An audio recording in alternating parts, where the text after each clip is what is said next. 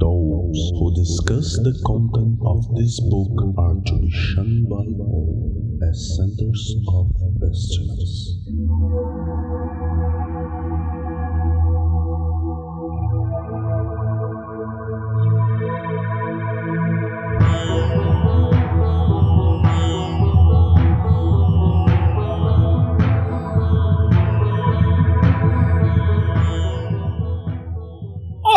Crianças do abismo! Está começando mais um Foco de Pestilência, o seu podcast sobre magia, iluminismo científico e outras esoterices. Eu sou Flávio Watson e hoje estamos aqui com Raquel Ferraz para discutir os mistérios solares dos ritos do deus Hélios. Eu te adoro na canção. Eu sou o Senhor de Tebas e eu, o inspirado comunicador de Mentu. Boa noite. E para conversar com a gente sobre esses mistérios solares aí, temos também o Senhor Feliciano. Em algum lugar do mundo é meio-dia. E temos também a nossa autora, a nossa patrona, a nossa inspiradora que nos trouxe aí no último programa a ideia de fazer este tema, de trazer esse debate aqui. Cissa, traga aí, diga aí, Cissa, seu boa noite, bom dia ou boa tarde. Ouvi dizer que o Sol é a verdadeira origem da Kundalini. Caraca, essa vai ter debate.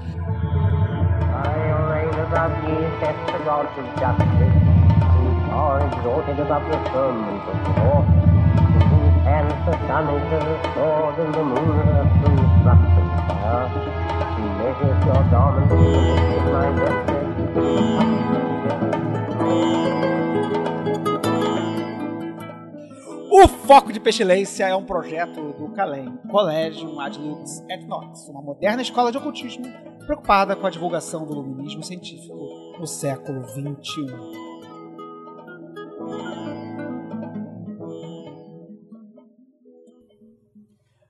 Mas antes, vamos aos nossos recadinhos do Calem. Poxa vida, primeiramente, desculpa, quase um mês de atraso na publicação desse episódio. É, mas tivemos alguns problemas técnicos. Eu tive alguns problemas técnicos aqui no meu computador em casa, fiquei sem computador, tive que arrumar um outro computador e também a gente teve problema no site para publicação. Algumas pessoas até vieram falar com a gente que o feed tinha sumido e tal. Vários problemas técnicos aí que a gente demorou um pouquinho para resolver, mas conseguimos resolver tudo. Alguns ainda estão pendentes, mas a gente está resolvendo. O importante é que a gente vai conseguir publicar o programa hoje. E a boa notícia é que o programa sai hoje, mas o próximo programa, o programa de março, não vai deixar, não vai sair atrasado, pelo menos não tão atrasado quanto esse está saindo agora. A esperança é que a gente tenha o um programa publicado normalmente aí no último dia do mês e acabou calhando da gente conseguir arrumar um programa que vai ser assim, encaixe perfeito com esse programa que vocês vão ouvir hoje. Vai ser um programaço e um programa que muitos de vocês já haviam pedindo há muito tempo. Então, não vou dizer o que vai ser, porque a gente ainda está arrumando algumas coisas, mas tudo indica que daqui a uma semana, mais ou menos, a gente vai estar tá publicando o programa de março, que vai ser incrível e vai combinar muito bem com esse programa que vocês vão ouvir hoje, que ficou enorme, cheio de referências, aquele programa para ouvir com um caderninho na palma da mão e ouvir várias vezes, pausar e anotar e tal. Então, obrigado aí por aguardarem pacientemente a nossa publicação. E, enfim, os outros recados, a gente tem um recado muito importante para dar, que é, enfim, enfim, tudo indica que vamos voltar às atividades presenciais do Calem. Devagarzinho, com calma, mas vamos começar e a primeira atividade presencial será a Festa da Lei, novamente presencial e pela primeira vez em São Paulo, dia 8 de abril, em São Paulo. Eu estarei, Peu, Mari, Raquelzinha, Vinícius, só o Sr. Feliciano que infelizmente não vai estar presente, mas a galera toda vai estar lá fazendo uma celebração em um bar em São Paulo, num espaço que a gente reservou, muito bacana. Vai ser uma coisa ainda não tão épica, não tão incrível, cheia de coisas como a gente costumava fazer. Uma coisa mais ainda low profile para ir devagarzinho. Mas vai ser bem legal, tudo indica que vai ser muito bacana. Fiquem de olho nas nossas redes que a gente vai divulgar em breve o local, o horário, como é que faz para chegar lá, como é que faz para conseguir o ingresso. A gente não, não vai ter preço de entrada nem nada, mas a gente sugere que vocês marquem quem vai pra gente poder marcar os lugares, enfim, fazer um negócio bonitinho para todo mundo lá. Então, Festa da Lei, 8 de abril, sábado, em São Paulo, presencial. E claro, pra galera que não está em São Paulo, pra galera do Rio e dos outros estados, a gente vai ter alguma atividade online também transmitida no nosso canal. Então fiquem de olho aí, que vai ser incrível. E bom, depois dessa festa da lei, tudo dando certo, as condições permitirem, as coisas permanecerem mais ou menos estáveis como estão se encaminhando, a gente deve ter módulo zero, tanto no Rio quanto em São Paulo, é, entre maio e junho. Estamos vendo a data ainda, vendo o local, etc. O módulo zero ele é um módulo gratuito que tem por objetivo apresentar os fundamentos do curso de magia prática do Calem. Então isso deve acontecer entre maio e junho, em local ainda a marcar. Fiquem de olhos em nossas redes para ficar esperto aí, se inscrever e tal e participar. É um curso de um dia só, é uma tarde geralmente, ou de manhã até a tarde, em que a gente aborda algumas questões que a gente considera essenciais e básicas e é um curso gratuito de apresentação para a gente se conhecer. E enfim, depois desse curso, depois do módulo zero, enfim, em julho, tudo dando certo, nada acontecendo de errado, teremos enfim o retorno do curso de magia do Calem em módulos presenciais no Rio e em São Paulo.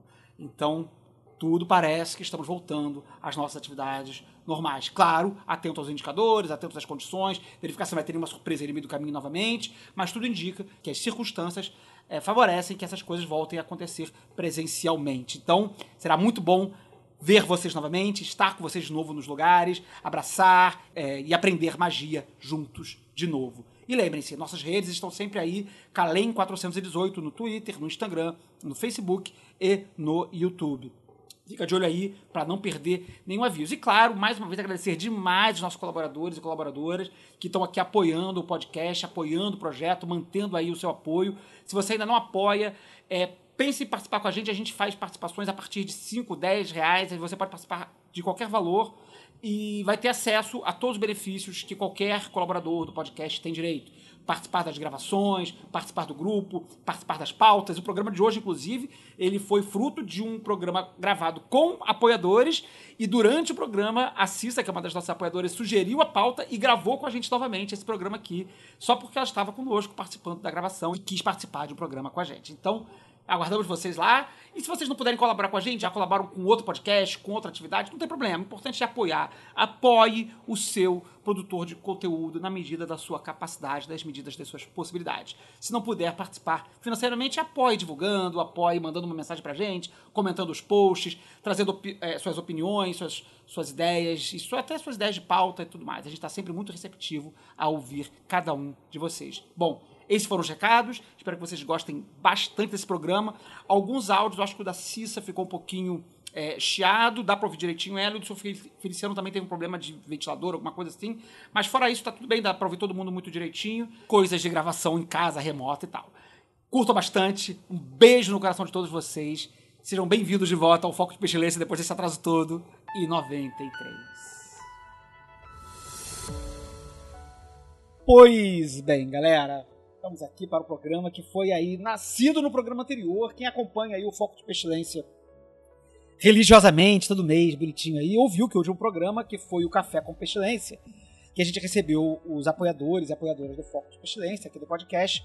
É, a gente debateu sobre vários assuntos e o último assunto que a gente ia debater, que ia debater e não debateu, quer dizer, a gente falou um pouquinho, foi trazido pela Cissa, e aí a Cissa, ninguém tinha levado muita fé no assunto, né? Inclusive eu. Falei, ah, Liberhash, Liberhash a gente fala rapidinho. Barará, barará. Fale por si, fale por si. Porra, aí no que a Cissa começou a abrir o programa e falou assim: olha só, não, Liberhash tem isso, isso, aquilo, outro, e falou: fodeu, não vai dar realmente pra falar, fazer um, fazer um breve comentário. A gente vai ter que fazer um programa só sobre isso.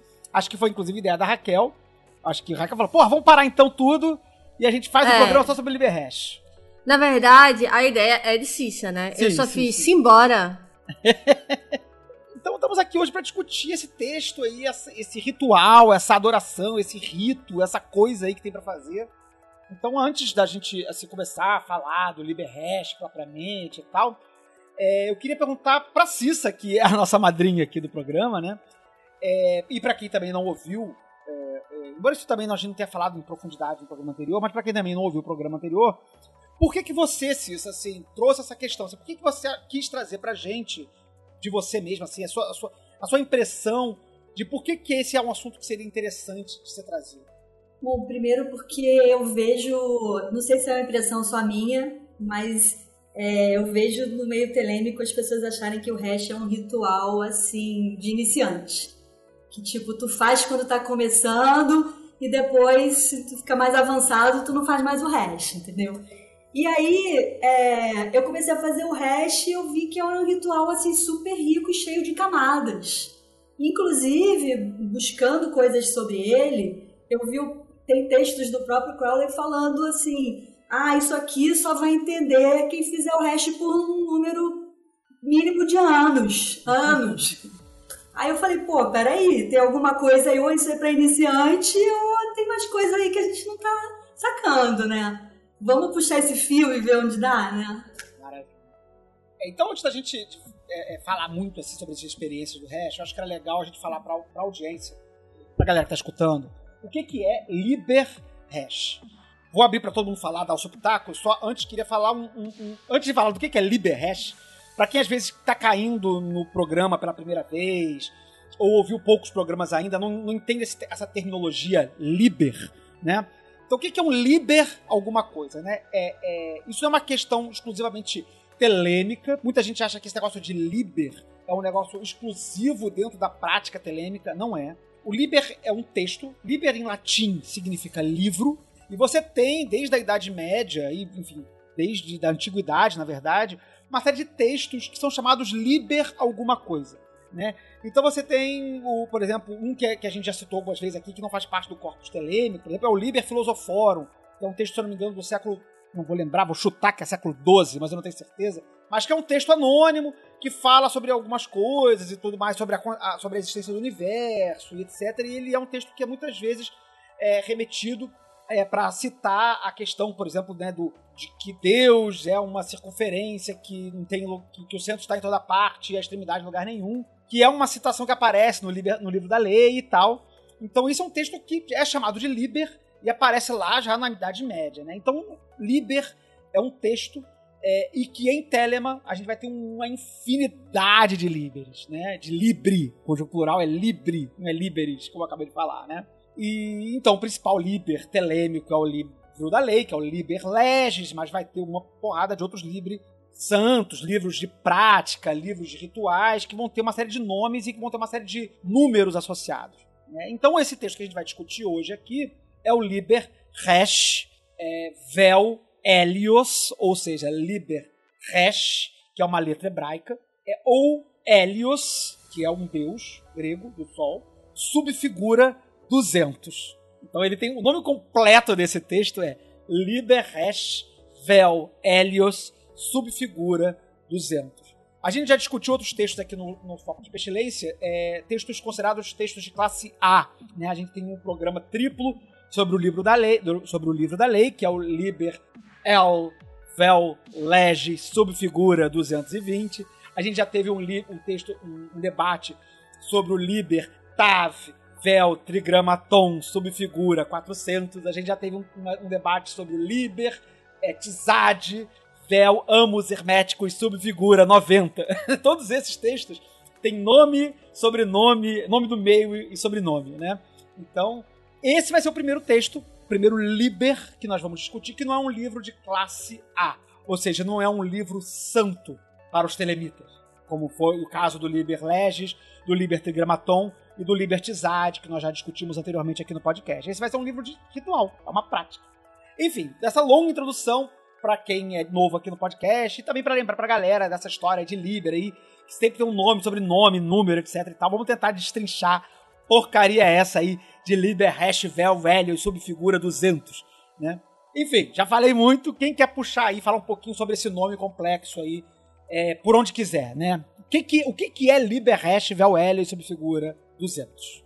Eu queria puxar não sobre o nome, mas sobre o fato de que ele é um livro. O Flávio falou dos livros de classe A que a gente é, já debateu aqui, né? Aí de repente puxar aqui a questão de que os livros de classe A, pe- pela organização que o Crowley fez, né? Os livros de classe A eles não podem ser mudados nem em letra nem em estilo representam é, a expressão do adepto e está além da crítica. Os livros de classe B são livros de ensaios que são resultado de estudo ordinário e reflexão. Os livros de classe C é, são de matéria sugestiva. Os livros de classe D são rituais oficiais e instruções. E os livros de classe E são anúncios públicos e planilhas. E o Liber Hash está classificado como D, ao contrário da grande maioria das outras práticas, principalmente as práticas ligadas a AA, que são de classe B. E por que será que o Crowley fez essa escolha maluca? Excelente pergunta, não faço ideia. Tem uma, a classificação de Liber é um, é um negócio meio doido, né? Por exemplo, a gente tem uma. Um, um, já que você puxou esse assunto, né? A gente tem um texto importante na AA, que é o Liber 61 Vel Causa, que é o livro que apresenta a história da ordem, né? Quando ele foi escrito, ele foi escrito como classe A, depois ele caiu para B e depois ele caiu, acho que para D, que é o que ele está hoje, ou, ou agora nem lembro qual é a classe que ele está. Eu acho que é D. E, enfim, por quê? Porque sim, a gente não sabe muito do que o Crowley escolhe. E mesmo que essa, essa, essa classificação de classe, né, ela é uma classificação meio maluca. Porque textos como, por exemplo, o Liber 300 ou 418, né, o Visão e a Voz, não é um livro classe A. Por que, que ele não é um livro classe A? Enfim, fico, não, não quero, não, não, não fica uma pergunta agora, né, pra gente responder agora, porque o, a discussão hoje não é sobre, sobre Visão e a Voz, é sobre Liber Hash, mas é um livro inspirado, um livro de visão, um livro de, que, que é fundamental para prática, para filosofia, para espiritualidade telêmica. Em compensação, ele não é um livro de, considerado santo. O livro A Visão e a Voz. Para mostrar para as pessoas o nível de flexibilidade que o Crowley tinha, tem o Treasure House of Images, né? Que tem Isso. uma história que ele é, ele é de uma classe, aí tem uma nota de rodapé e a nota de rodapé é de outra classe. É, ele é o mesmo caso do, do Visão e a Voz. Ele é classe BA. Ele é classe B com uma nota, uma rubrica de classe A. Aí você vai nele só, só a classe A que é inspirado, o resto não é. Mas enfim. E Liberhash? Por que esse nome Liberhash? Quem quer dar um primeiro pitaco aí de por que, que o Liberhash se chama Liberhash?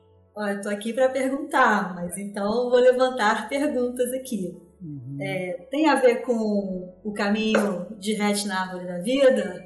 Tem a ver com a carta do Sol do Tarô, que é o Arcano 19? Ele também, a gematria 200, né? É, que, que é 200 no nome? Porque é o valor da letra hash. Mas se você escrever hash por extenso, também tem outro valor gemátrico, né?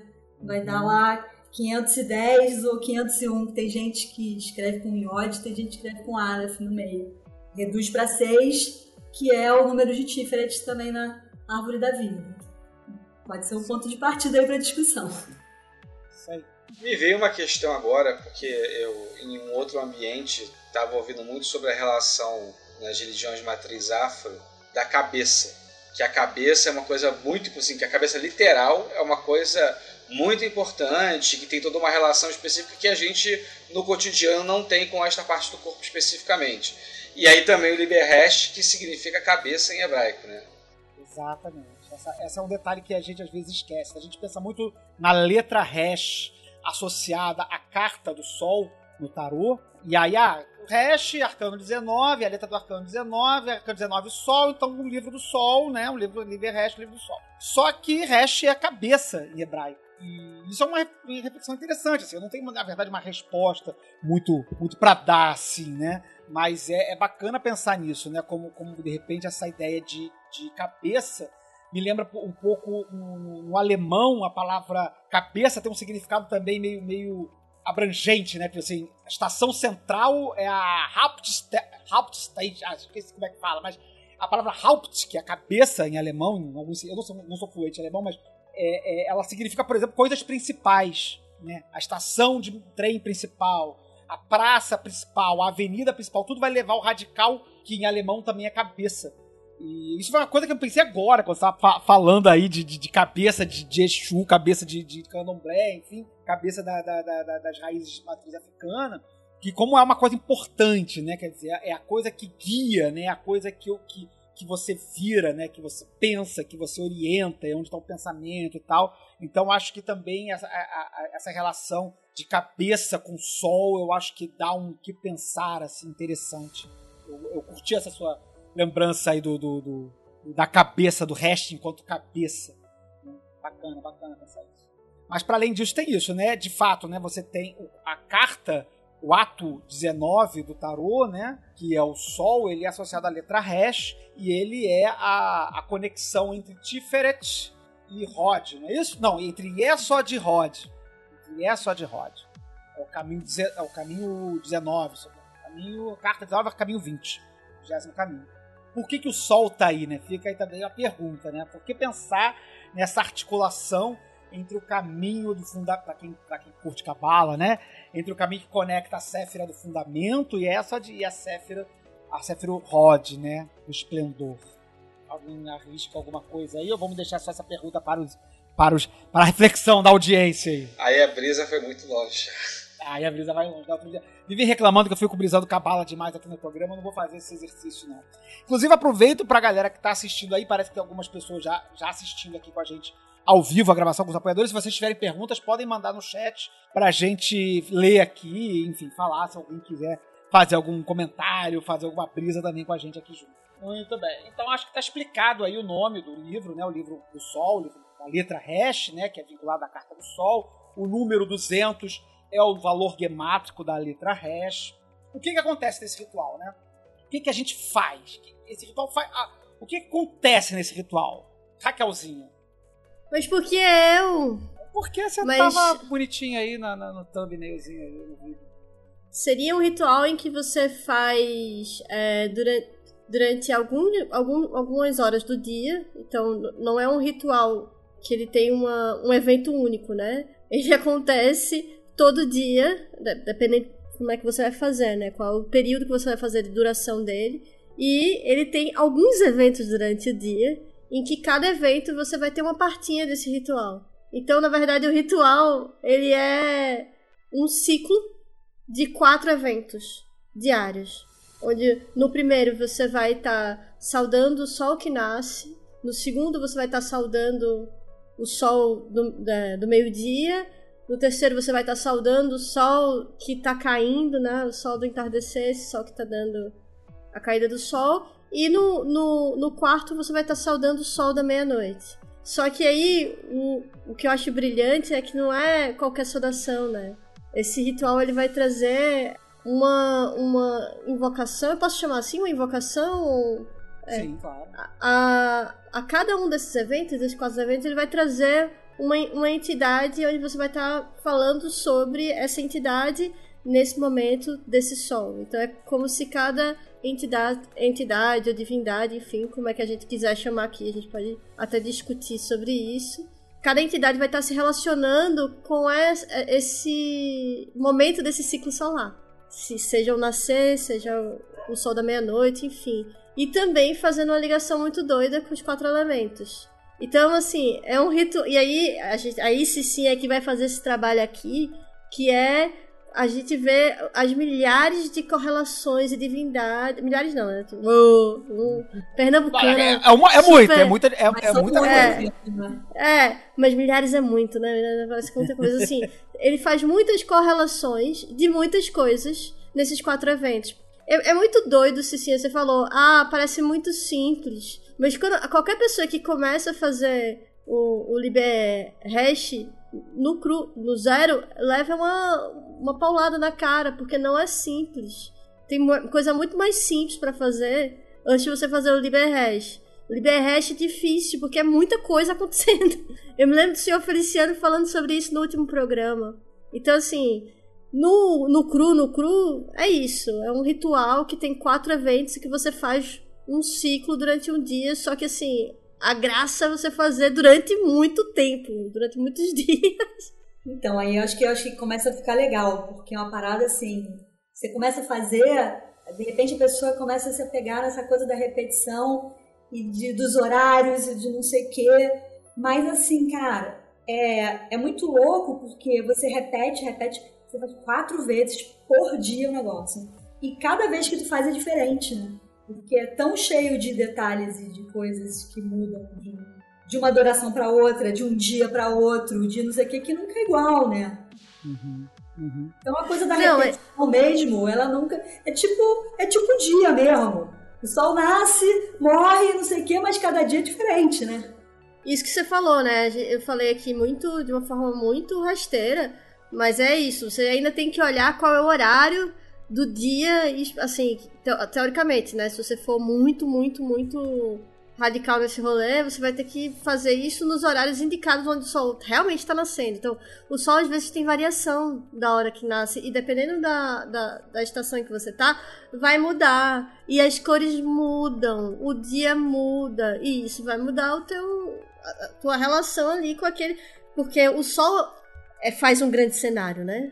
Se você tiver num lugar exposto, é um grande cenário. Então vamos à pestilência. É para fazer na hora ou não é para fazer na hora exata? Essa, essa é a primeira grande pergunta. Inclusive, a Fernanda Munhoz mandou lá no grupo de apoiadores do podcast essa pergunta: se, se tem que fazer na hora ou não tem que fazer. Mas, enfim, vamos, vamos, para responder essa pergunta, vamos, vamos entender melhor essa estrutura aqui. Então, ele é um ritual. Ele é um, um. Assim, eu acho até estranho chamar de ritual, porque ele não parece um ritual, né? No sentido de que tem uma abertura, um fechamento. Exato. Mais pra uma adoração, né? São quatro adorações. O Liberhash, ele apresenta quatro adorações solares que você faz ao amanhecer, ao meio-dia, ao entardecer e à meia-noite. O que, no contexto telêmico, em relação ao resto do universo que antecede o contexto telêmico, já é engraçado você saudar o sol à meia-noite. Primeiro esquema que um desavisado pode achar esquisito quando tá olhando o texto é tipo assim: saúdo não fala sol, né? Mas, ele dito que é uma adoração solar, né? Então você tá fazer uma adoração ao sol à meia-noite. E aí a gente vai destrinchar o, o, texto do ritual mais pra frente, mas você faz quatro adorações ao sol. E é dito que, né, no texto, que você faz a adoração, né, no nascer do sol, ao meio-dia, ao pôr do sol e à meia-noite. E aí? Aí fica a pergunta que já, já também já começa a, a puxar para o próximo momento aqui do programa que eu queria, depois dessa primeira apresentação do LBRS, saber das experiências de vocês com a prática, antes da gente destrinchar o, o, o texto em si, né? Fazer ele nas horas certinhas. É, é fazer às seis da manhã, meio-dia, seis da tarde, meia-noite, ou é ir lá no, no, no, no, Vou botar no link do episódio aqui, lá no telema.com.br tem recurso lá que ele diz a hora do nascer e do pôr do sol a cada dia do ano. Você vai lá, consulta, aí você pode botar um alarmezinho para poder saber, né? se o sol tá nascendo, os pontos para você fazer na hora que o sol tá levantando. É, eu não vou dar minha resposta agora, não, embora eu acho que ela seja óbvia, talvez, para algumas pessoas. Mas quero saber de vocês. Vocês fazem como? Porque assim, olha só, vamos, vamos, antes de responder a pergunta que, que o senhor Feliciano levantou, que é importante. Quando a gente terminou de gravar esse programa, esse programa não, quando a gente terminou de gravar o programa anterior lá do, do Café com Pestilência e decidiu que ia gravar isso, ele falou: vamos todo mundo fazer o hash até o próximo programa. Quem fez? Eu fiz. Cissa fez. Raquelzinha. Eu fiz um pouco, mas eu não consegui, tipo, um ciclo muito longo. Porque muita tá coisa aconteceu, minha gente. É, mas, mas é foda. o importante é ter feito, não é? é, outra, é, eu ganhei é. pelo menos do senhor Feliciano. nem, nem se incomodou de fazer um dia, né? Olha, em minha defesa, eu me planejei para começar amanhã. Porra, mas a gente já gravou o programa, cara. Para, aí, deixa aí, de show. Aí, então, esse programa... vem a gente pergunta. Esse programa Pô. é Por que o senhor Feliciano deve fazer o líder? É verdade. Mas então, vamos lá, minha primeira questão é a seguinte: eu acho inadmissível eu ter que acordar para fazer o resto. Caraca. Tipo assim, 6 e 12 da manhã. Eu acordo cedo, eu acordo 6 e 40, 7 horas da manhã, mesmo fim de semana. Mas às vezes o horário é tipo assim, 5 e 55. Aí eu vou acordar, fazer e voltar a dormir? Não, não vai voltar a dormir acordar vai seguir teu dia. É, eu, eu vou, vou, dizer, a minha, respondendo a pergunta que o. Feliciano fez lá atrás sobre o horário, eu vou dizer a minha resposta, a minha prática, freestyle, do, do, horário que eu quiser. Porque é o seguinte, eu, eu super acho que deve ser muito maneiro fazer, seja às seis da manhã ou seja no horário do nascimento do sol. Para mim, tanto faz. Mas assim, desde que você respeite um horário rígido, eu, eu acho que não faz muita diferença você fazer. Vai dar, quer dizer, Vai dar o mesmo efeito você fazer às seis da manhã ou fazer no horário que só nasceu naquele dia, sei lá, cinco e meia. Mas fazer sempre no horário certinho, acho que dá, eu acho que isso deve dar um efeito maneiro. Eu só não tenho, porra, essa disposição. Não tenho. E, e acho louvável quem tem a disposição de fazer no horário certinho, bonitinho, todo dia igual. Vou falar para vocês, hoje, hoje, hoje, desde a gravação daquele programa ele falou, não, vamos fazer o Liberhash todo dia. Né, né, né. Hoje foi a primeira vez que eu fiz o Liberhash às seis da tarde em ponto. Foi a primeira vez. Eu olhei no relógio e falei, cara, porque eu me pô, saí do trabalho, desliguei o computador do trabalho, cara, bateu meu alarme, eu falei, é agora. Foi a primeira vez. Todas as outras ocorrências, eu posso até olhar no meu diário depois, mas eu tenho certeza que todas as outras ocorrências nos últimos no último mês e meio que a gente gravou o último programa, eu fiz no horário certo, certinho, ou seja, meio-dia. Sempre mais ou menos. Mais ou menos. Cara, eu só consegui fazer certinho bem lá no início. Depois descacetou tudo e hoje eu tô em paz com isso, assim. É, eu faço quando eu acordo, é, quando eu me lembro de almoçar, é, quando eu vejo que o dia tá quase, o sol tá quase se pondo, e à meia-noite, porque eu durmo tarde. Aí eu sempre, o da meia-noite eu faço geralmente à meia-noite, porque eu tô acordada nesse horário. Sinceramente, eu faço, eu sempre faço às quatro, faço todo dia. Agora, no meu relógio, entendeu? Meu relógio é muito bom. Agora, aí já jogando uma pestilência aqui, que é, eu ia deixar falar isso depois, porque é uma parada lá do Cornelius, uhum. que o Jair Cornelius ele fala que esse negócio dos horários é por causa das tais das marés solares, ou marés astrais, e que tem a ver com os quatro elementos e tal. E ele fala assim que, gente, vou contar uma coisa para vocês mas a Kundalini ela não está no chakra Muladhara como todo mundo pensa. A Kundalini é uma energia que vem do Sol e entra pelo chakra Muladhara. O chakra Muladhara é a porta de entrada para a Kundalini. É a brisa do Cornelius, tá? Eu tô só. Não endosso, nem também. Só tô dizendo que eu li no texto. Eu gosto muito do Cornelius, mas ele tem umas brisas muito doidas. mas eu super respeito, eu, eu, eu, prestaria atenção no que ele está dizendo. Isso tá, isso tá naquele artigo que você falou, né, na, na epístola, né? É, nas duas epístolas sobre o resto. Isso tá, na, isso tá na internet porque eu tenho isso publicado tá no na livro. internet. Ah, depois me manda depois o link. Eu te dou boto... o link pra tu colocar aí. Vou colocar aqui no, no, no, no, link do post, a galera que quiser ler depois, as, as duas epístolas do Cornélio sobre... Dá é, pra tá inglês. no Google Translate e... É, o Google... Cara, o Google Translator está muito bom recentemente, assim, tá, tá impressionante, tá impressionante.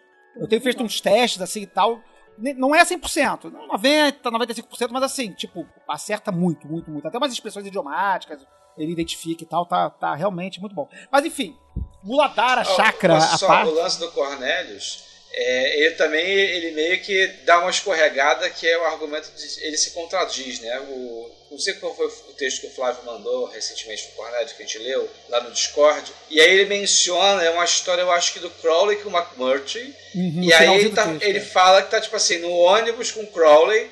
Aí o Crowley olha pro lado e fala assim: Ah, pera aí, eu tenho que fazer o resto. E faz. Não é o Crowley olha o relógio e vê, hum, são agora exatamente da hora. Ele se tocou enquanto estava conversando e foi fazer. Então, tipo assim, já é um apontamento de não obedecer. Não, não, não que assim, seguir o Crowley esteja necessariamente certo, mas é um apontamento de uma possibilidade que é não seguir o horário rígido.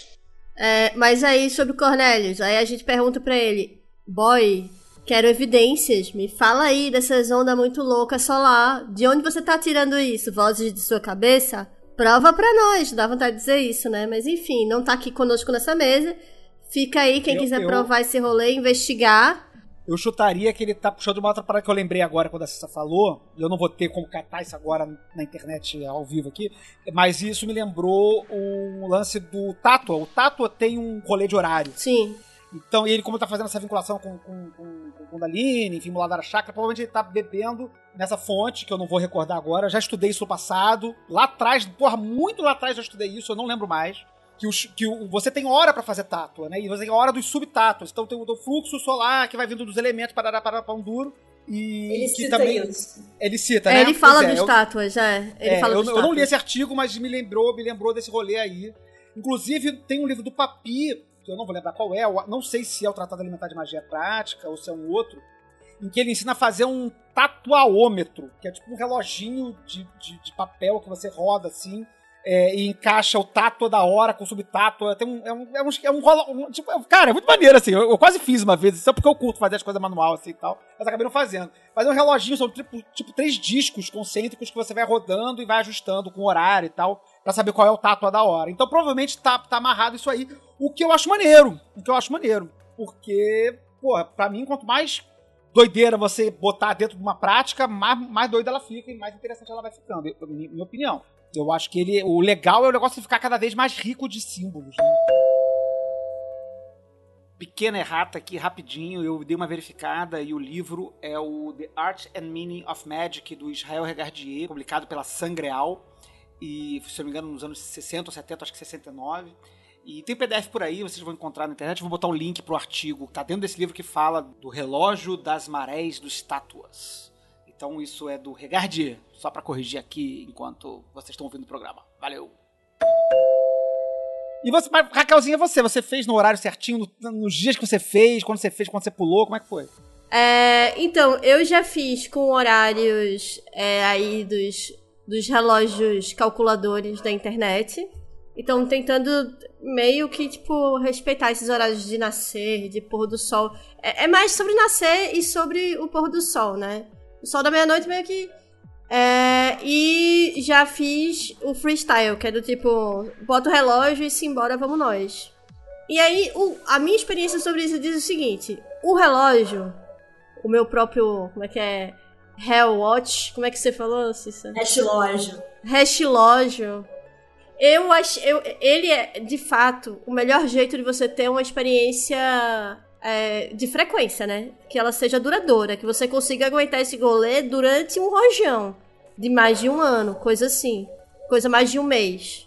Já o, o de acordo com o horário oficial, ele tem muitos problemas, porque se você for realmente seguir isso, você vai ter que viver para isso, porque você vai dormir Aí você vai olhar lá, que nem. Você vai virar, tipo, surfista. Tábua das marés. X hora é hora de pegar a onda, X hora é hora de voltar e não sei o quê.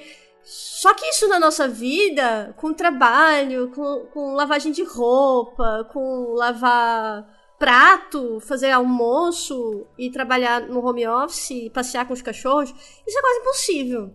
Porque senão você vai moldar a sua vida a, um, a toda uma estrutura. Contudo, tem uma coisa muito foda. Eu fiz uma vez, mais de uma semana, tive umas férias e eu fui para um lugar que era muito alto. Era em Atibaia, muito alto. E aí lá não tinha prédio, não tinha nada, então era eu e o sol rodando. Então eu fiz, ah, essa é a minha. Foi a minha primeira experiência com o Liberhash. E eu fiz, ah, é minha grande chance, porque aqui eu vou ter um puta cenário para fazer isso, sabe? Aquelas, né? Que gosta do, do rolê da coisa toda. E aí tem um efeito. Porque você vê a porra do sol se levantando. Então você tá fazendo é, uma adoração e você vê o Deus que você tá adorando, de alguma forma. Porque se você faz no seu quarto, você tá, tipo, com as imagens, né? Você já tá. Agora, se você tá lá exposto a coisa, a, a, a possibilidade de você conseguir viajar mais no rolê e ver mais coisas, sentir mais coisa é maior. então é o cenário. Eu, eu, tenho uma questão na minha prática do hash, já que a gente está discutindo aqui a prática antes de discutir o ritual em si, a técnica do ritual. É, eu tenho um, um problema geográfico aqui, que é o meu altar, que para quem está vendo aqui, tá, tá aqui no fundo, né? Aparecendo ali um pedacinho dele ali. Ele tá localizado mais ou menos, quase que certo pro norte. O que para quem é telemita tá show, porque, né, norte telêmico, o, o leste telêmico é o norte, enfim, doideira, isso não importa muito. Então, eu faço tudo, o meu leste é para lá. Então, de manhã, quando eu faço o hash, faço uma caralhada de coisa de manhã. Gente, eu fico uma hora fazendo musculação. E aí, é, é, eu faço tudo para lá. E aí, o sol tá nascendo na janela aqui, mas eu tô virado para lá. E eu faço para lá. Vai me dar um ruim Sabe? e eu fico tentando dizer assim: ah, foda-se, brother. O universo não tem, não tem norte, sul, leste, oeste. Eu também não tô fazendo seis da manhã mesmo. Também são oito da manhã agora, não são seis. E daí que o sol tá lá, não, não tá aqui? Eu ó, vou fazer pra onde eu quiser. Mas no fundinho do meu coração, eu tô sentindo calorzinho vindo da janela, cara. E eu tô de, co eu tô de costas. É, é, é, é, geograficamente de costas pro leste. Né? Então isso, eu anotei isso no meu diário, quando começou a me incomodar e eu escrevi assim, mas foda-se, porque eu, eu sou grande mago, o universo é o que eu quiser que seja. E, e tipo, assim, anotei, fiz uma de fodão e continuei, continuei quando mudado há dois meses com isso e não resolvi ainda que eu vou fazer. Mas então, amigo, eu acho que, é, que pra pessoa que tá começando e tá aqui começando a criar esse, essa relação, porque como a gente falou no início, É, ele é um ritual, mas assim, é mais sobre uma adoração e sobre você entrar nesse rolê, porque é um rolê, né? É quase como você se- fosse ver um, um mundo só diferente. É como se você fosse ver um seriado todo dia. E esse seriado tem os mesmos personagens, e ele tem as mesmas coisas e não sei o quê. Então você vai entrando. E quanto mais você entra, mais você vai ter intimidade com aquela dramaturgia toda, com aquela. aquele É panteão, é- enfim. É porque eu, eu pensei em mudar, eu pensei em mudar, eu pensei em fazer. Ah. Porra, vou virar pro leste, fiz, o- fiz o ritual, fiz o, o estrela pro leste, para dar pão duro e tal. Termino o estrela, faço o, o- a adoração pra Ra, que é a primeira adoração solar, né? Uhum. Só que eu tô formalmente. Se eu pegar uma bússola, eu não tô virado pro leste, o sol tá nascendo atrás de mim, né? E aí eu fico incomodado com isso tudo mais, mas eu faço pra lá tudo bem. E aí de noite, quando eu faço às seis da noite, eu faço a missa da Fênix. E a missa da Fênix, ela é virada pro oeste. Então combina muito fazer assim. Só que o meu oeste, meu leste, ele é todo errado no- geograficamente. Então eu fico de noite, não faz problema nenhum, porque tá se pondo o sol, a penumbra, né? O, o- o pôr do sol é igual pra tudo que eu tô, não tô vendo o sol. Mas de manhã, a luz solar entrando pela janela me dá muito ruim. Eu fico pensando assim, porra, vou, vou fazer, vou fazer de manhã, mas aí de noite, quando eu fazer outras coisas, não vai encaixar, vai, vai desencaixar minha prática inteira. E aí eu fico nesse grande conflito é, chique, né? Porque, tipo assim, é um problema só de quem tá inventando problema na própria cabeça, né? Porque, tipo assim, uma Justamente. pessoa que. Foda-se, né? Na verdade, né? O problema é que tá só na minha cabeça, né? A pessoa normal não vai estar preocupada com isso, né?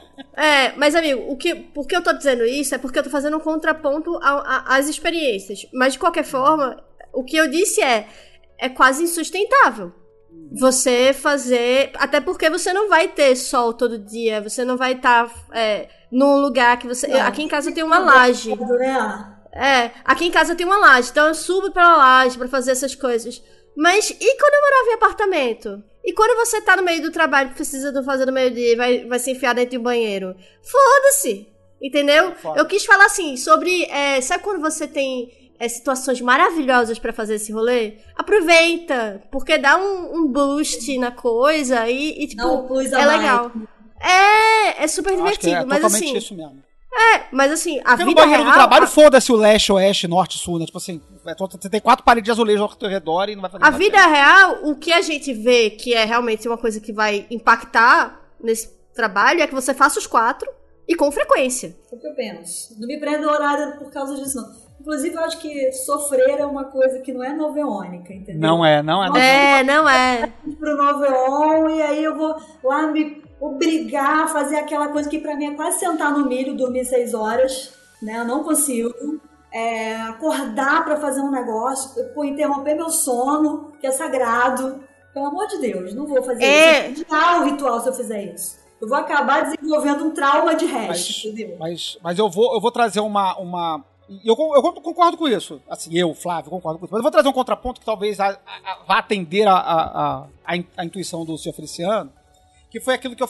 A uma, uma possível intuição do senhor Feliciano. Eu tô, tô imaginando que tá na cabeça dele isso aqui, né? Não sei se tá. De repente vai discordar de mim. Como eu falei lá atrás, assim, ah, porra, de repente quem faz no horário certinho, seja no horário minuto do sol nascendo lá, ou às seis da manhã, que seja, mas no mesmo horário sempre, tem algum tipo de experiência diferente da minha que eu, eu, eu até tento. eu- o meu despertador tá para 15 para 6 da manhã. Tá? Tipo, foda-se. Né? Eu acordo, boto snooze, aí levanto, aí vou no banheiro, até começar a fazer as coisas todas, mas já são 7 da manhã. Mas eu tento. Às vezes eu consigo, às vezes não. Mas, mas para quem faz bonitinho, eu acho que tem um benefício que é o da disciplina. E aí seria legal, e não tem ninguém aqui pra conversar com a gente, ou talvez o seu Feliciano, que não faz, porque se não for fazer direitinho, é melhor não fazer, que é o benefício de fazer as coisas no horário certo, né? E, e- ou- ou- e com intervalo regular. Porque tem essa questão, por exemplo, de você dividir o dia em quatro, e se eu fizer às 10 da manhã a saudação a Ra, que é o nascer do sol, dali a duas horas, ou se eu me atrasar um pouquinho, três, né? Porque também meio-dia, aí já não. Aí já, aí, porra, aí já não vou fazer meio-dia, porque vai ter só duas horas, eu vou atrasar pra regular. Aí vai, aí vai atropelando o resto do dia todo. Já Especialmente. fiz três da- da tarde, Flávio. Não, eu já fiz. eu Ah, já fiz. três Eu já fiz. A, eu já fiz acumuladão de noite. Eu fiz o de manhã, aí não fiz meio-dia, não fiz seis da tarde, e meia-noite fiz os três juntos. Assim, aí, A minha parada é não perder as... Aí eu fui virando, fui fazendo, fui- fiz um, depois outro, depois fiz no fi- no final. Já fiz os três acumulados. Os quatro no mesmo tempo nunca fiz, não, mas eu já fiz o de manhã e depois fiz, fiz acumulado e depois os outros no fim do dia. Não, foi muito, não foram muitas vezes, mas aconteceu já. já aconteceu. Ah, isso me lembra Gente. uma parada. Isso me lembra uma parada. Um cara que eu falei, pô, cara, grava um áudio pra gente. Não, não sei o que, ficou com vergonha. Um amigo meu que falou que é, eu roubo do resto. Eu falei, como é que é isso? Ele falou assim, tá? Ele se descreveu assim, roubando no resto. Eu falei, como é que você rouba no resto, cara? Não, é porque é o seguinte, eu me vejo como o sol, eu dou uma volta em torno da sala, passo pelas quatro estações e faço uma vez só o ritual. Acabou. Ué, é. É. é. Não, mas cara, isso é mais trabalho do que fazer o resto. O cara emula uma volta do sol e não sei o que. E pra, teoricamente, pra ele fazer isso funcionar, ele tem que, tipo, ter uma presença, tipo. Ele tem que ter um- uma, né? Tem que ter uma doação de energia aí. Porra, isso dá mais trabalho, gente, do que fazer na horinha. Ó, vou dar. Eu não sou tão metódica com esse negócio de horário. Mas quando eu fiz, eu fazia do tipo. Eu tinha um. um meu reloginho era 5 minutos antes da hora correta. Então era 5 minutos antes das 6. Da, não era 6 da manhã, não. Eu fiz uma média que era tipo, sei lá, 5h40. Era, era uma hora lá, que aqui em São Paulo é mais ou menos a média do sol. Meio-dia, seis era 5 e pouca, também não era 6 da tarde, era um pouquinho antes. E de noite, eu acho que era meia-noite. E aí é como regular o sono, amigo. Você vai regulando sua vida.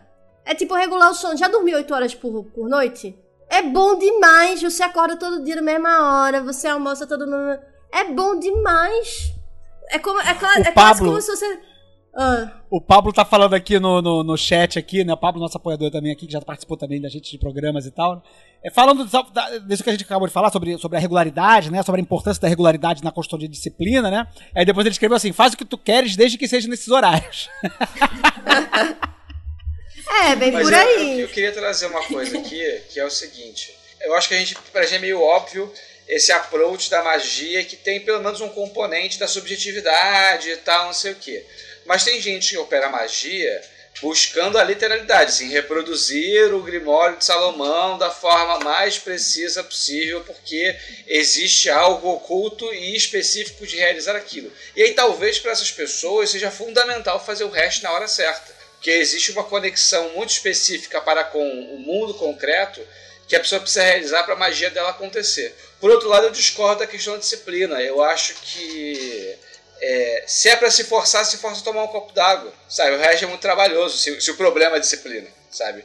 Eu acho que o... o- inclusive, a, quando a Cissa falou da questão de roubar, eu, eu pondero se botar o despertador não é roubar. Já que a prática é você se relacionar com o movimento do sol, você está se alienando, tipo assim, ah, tocou o alarme, vou lá no meu, na minha casa, às vezes não tem nem janela, faço o ritual.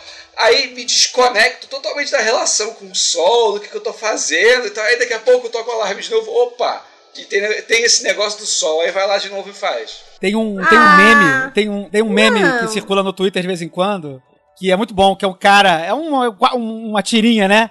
É um cara no quarto, assim, aí ele tá no computador, aí entra, tá batendo sol forte no computador, assim, né? Aí ele vai na janela, fecha a janela, aí na tirinha seguinte ele postando, tipo, no Twitter, no Facebook, eu te saúdo, a ti que és raio, teu levante, tipo assim, ele fecha a janela e faz a saudação do sol no Twitter, no, Facebook, né? Tipo assim, é muito, muito isso que o Max, que o, que o senhor Feliciano tá falando, né? Essa alienação com o sol, né? Eu, eu, eu acho que é uma provocação boa, né? É difícil, mas eu entendo essa provocação de que, de repente, o, o, o alarme é uma certa alienação, sim, né?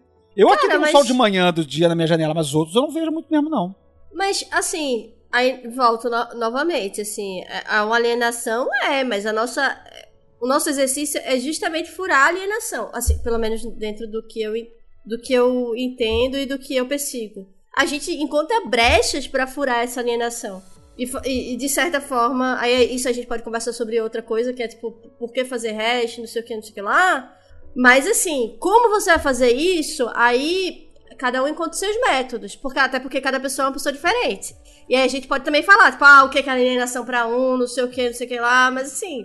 E na hora que você tá fazendo, você tá tendo a conexão e, tipo, se desconectando completamente da, da- dessa realidade mundana que a gente tá vivendo.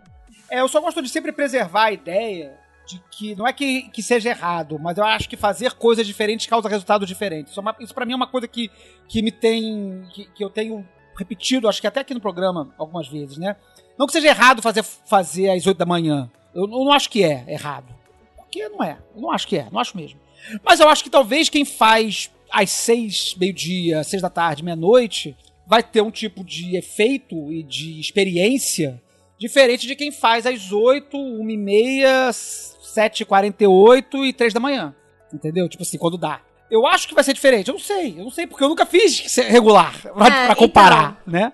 Eu Mas, acho assim, que o, o lance era a gente não é ver. errado? O lance era a gente ver vários diários e ver os efeitos. O que aconteceu? Você que fez aí. Aí, é, com esse, com- esse documento, esses, esses documentos, a gente pode falar alguma coisa sobre isso. Até lá, a gente vai ficar aqui, tipo, brisando. A, é, ou... a etnografia do- do- do- dos magistas do século XXI aí, que é o diários. É. Vocês, se vocês estão escrevendo seus diários. Vocês aí que estão ouvindo, vocês estão escrevendo seus diários pra gente depois E fazer fazendo grande etnografia? É, pois é, tem que fazer. Deem seus depoimentos aí. É, dei seus depoimentos. Mas tem uma coisa que eu queria falar sobre essa coisa do, da disciplina. Que a gente até conversou isso na, no programa anterior um pouco e tudo mais. Que eu acho que tem um momento. Pra você pegar um rolê, é preciso de uma disciplina. Precisa. Pra começar, é tipo, você Uhum, vai. uhum.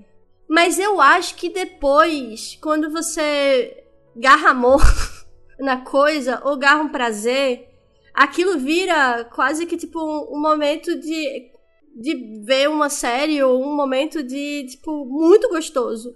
Em que você tá tendo uma relação com você em outros lugares e quando você vê. E é totalmente seu. Não existe mais ninguém naquele ambiente. E não é ninguém que faz por você, é você que faz por você. E tem seus efeitos, enfim.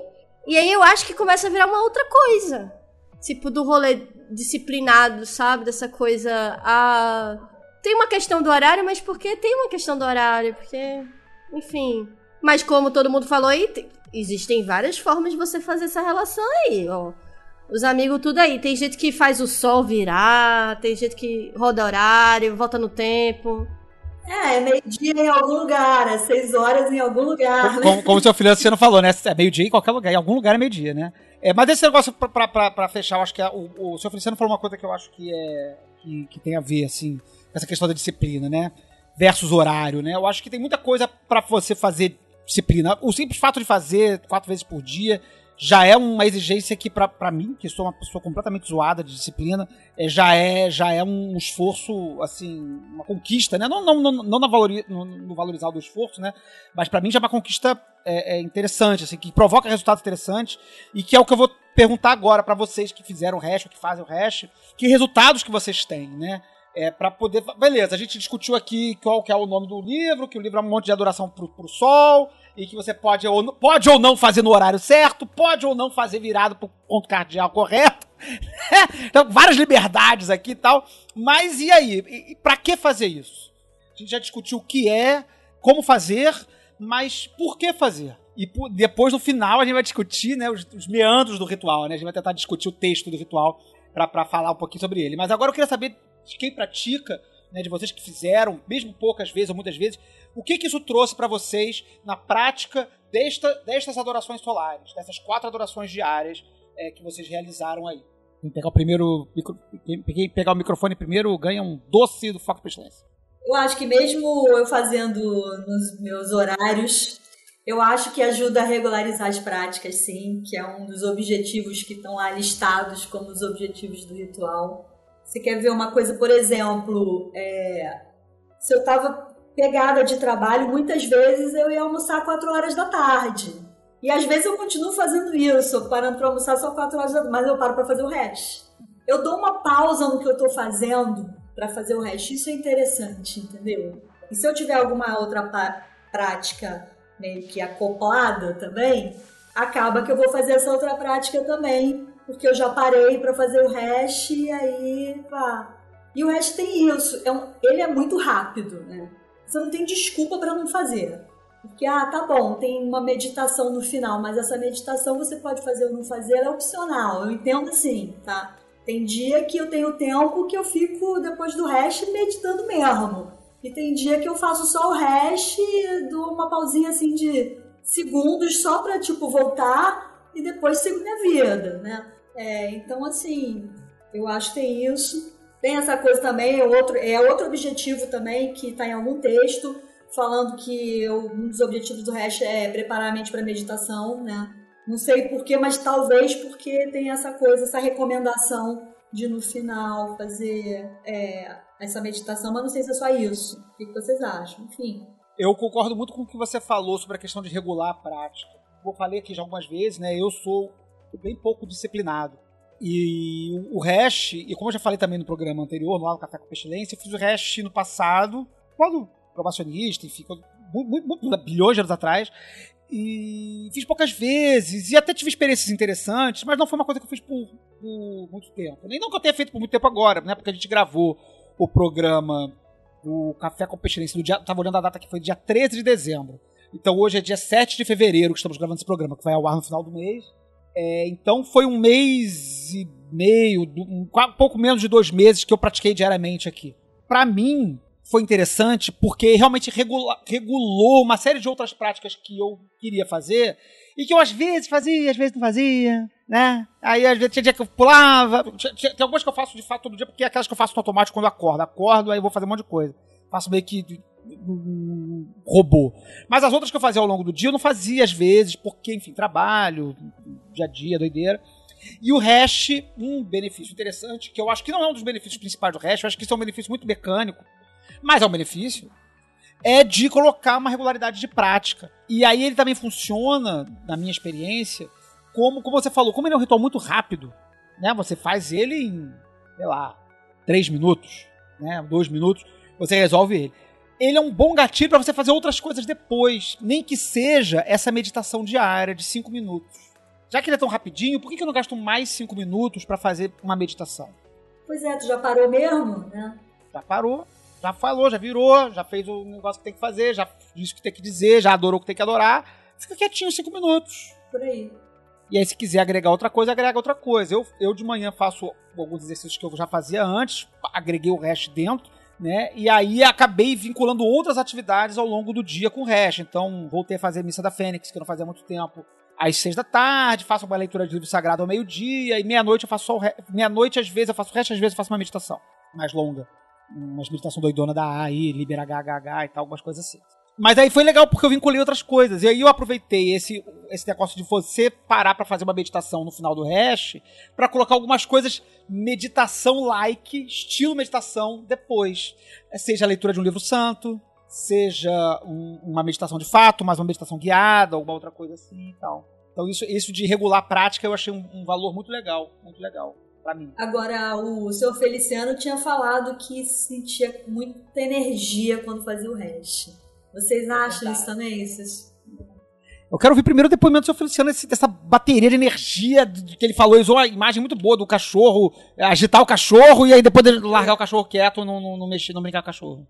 E hoje eu tava ponderando também que é o seguinte: eu sinto que eu a, acho que a gente tem que executar os rituais a vera, assim, sentir a coisa, né? E aí eu fico pensando como o meu corpo reagiria se eu fizesse quatro rituais menores do pentagrama todo dia. E aí eu acho que talvez eu tivesse essa, essa, esse mesmo resultado, porque é um, um engajamento de praticar mágica quatro vezes por dia, eu acho uma coisa muito interessante. Normalmente, mesmo quando eu, eu tenho muita coisa para fazer, eu faço tudo assim, de manhã. Aí, 10 da manhã, medita, faz isso, faz isso, faz isso e acabou. Eu acho que esse retornar do sol, ele vai fazendo com que com uma prática que eu tinha que ocupava um slot do meu dia, eu ocupo quatro. Então tem muita magia na minha vida.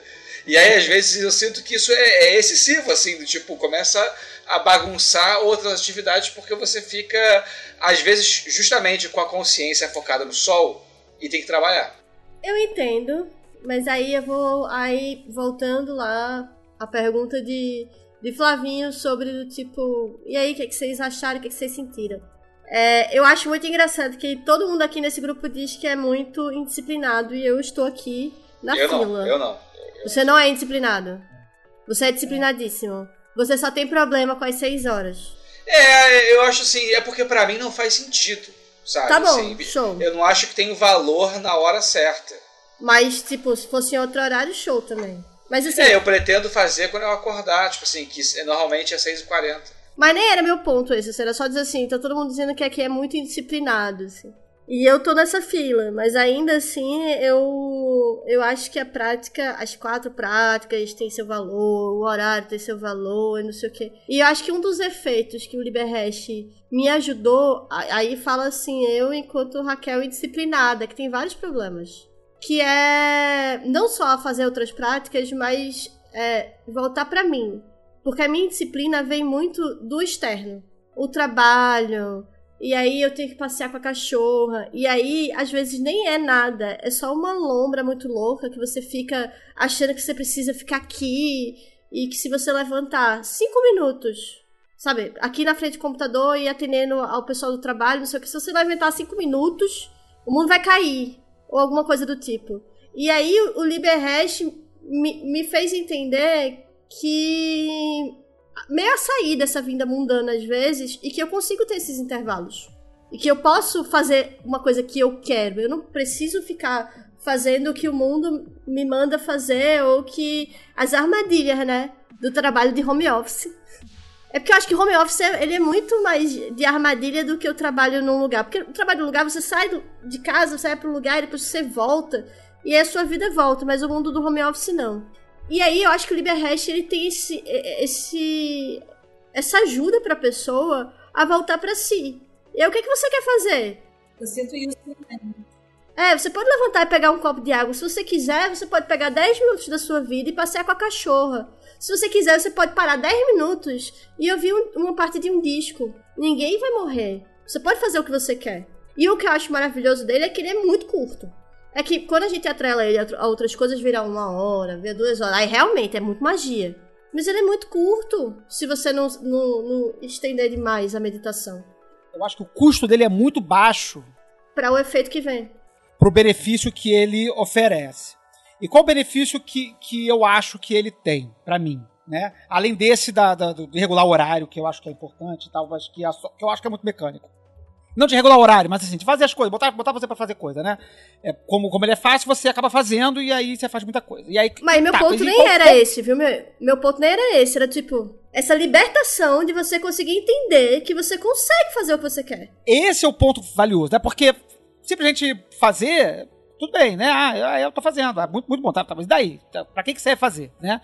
Tem que dar algum benefício fazer, além de simplesmente fazer, né? E eu acho que o benefício de fazer, não sei, não sei se vou ao encontro ou me afasto do que, do que o senhor Feliciano falou, mas eu acho que eu tô combinando com a Raquel no que ela disse, de que torna o dia inteiro mágico. E a, a, a, Lisa, né, minha esposa, fala que eu virei que eu virei muçulmano, que eu faço quatro adorações todo dia, toda hora tem que parar e adorar o sol e fazendo. Carola! Pô, Carola. Brother, eu tô carola pra caralho, mano.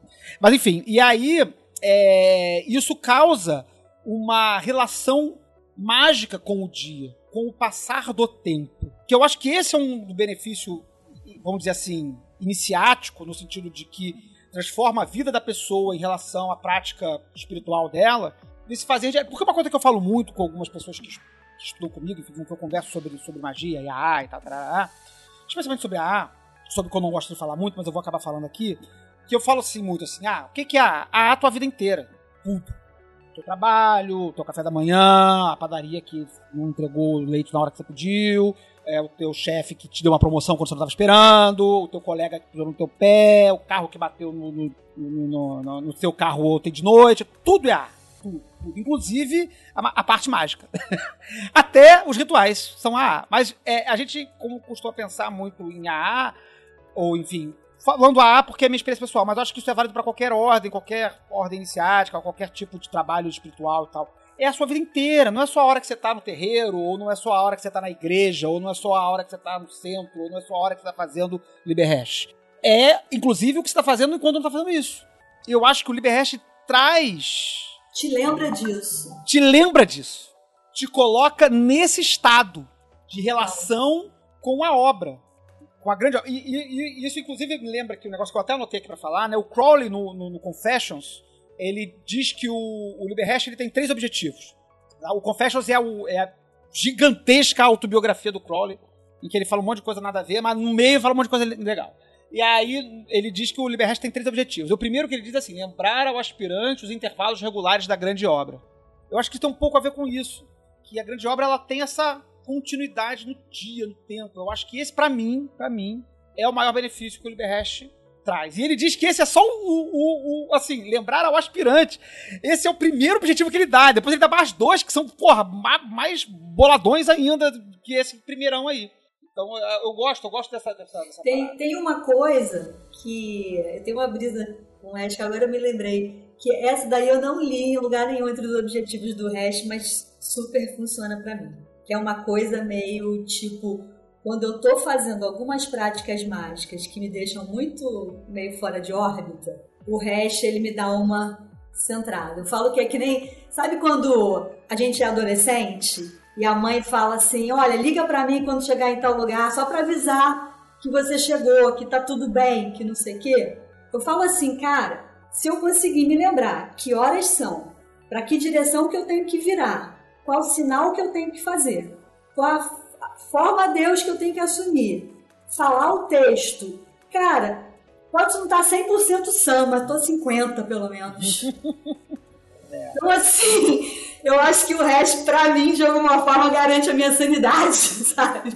Assim, eu pelo menos aquele cheque, sabe? Uma vez meu irmão caiu de moto, e aí o médico do pronto-socorro falou assim: olha, eu vou liberar ele pra ir pra casa, mas só se você me prometer um negócio. Que você de vez em quando vai perguntar pra ele assim: qual o seu nome, que dia é hoje, onde você tá, pra ver se ele tá orientado. Falei, cara, o resto pra mim é isso. Ah, perfeito, muito bom. Adorei. Eu espero que seu irmão esteja bem, mas adorei o exemplo. é pra fazer estar Foda, mas, é, é, tipo total uma, uma. É porque uma âncora não é um bom nome, porque é- não é- ele não É, ancora, ele não é prende. aterramento, Sei lá, se pode chamar de aterramento, mas. É, uma bússola, uma bússola. Pronto. É uma bússola. Mas continuando essas histórias dos efeitos que eu vi na minha vida. Eu sou uma pessoa que gosta de, de adoração. Eu gosto de, de poema, recitar poema. E desse trabalho, assim, meio que do tipo, de Assunção Forma Deus. Eu amo. Então, o resto, ele tem um monte de coisa assim. Então, pra pessoa que curte, é muito divertido. E, e aí você começa a, a adentrar nesse universo de, de símbolos de uma forma. É, é porque lúdica, enfim, é uma palavra complicada. Mas assim, de uma forma muito é, prática. Você começa a ser, você começa a ver, você que você precisa imaginar, você começa a ver. Então, para você entrar nesse universo inteiro, que você vai precisar trabalhar em outros lugares, porque ele, tra- ele traz coisas de outros rituais, tipo de símbolo e de posição, de associação forma a Deus, ele vai te trazer uma, um músculo que é foda. A pessoa que faz o hash e vai fazer o hexagrama, hexagrama não, perdão, o ritual maior do pentagrama, ela vai brilhar. Porque quando ela fizer lá o rolê, ela prá, vai chegar lá com, tipo, muito mais forte pra fazer. Não é uma prática muito comum, as pessoas não fazem muito, mas eu acho massa. As pessoas deviam fazer, mas é um ritual maior pentagrama.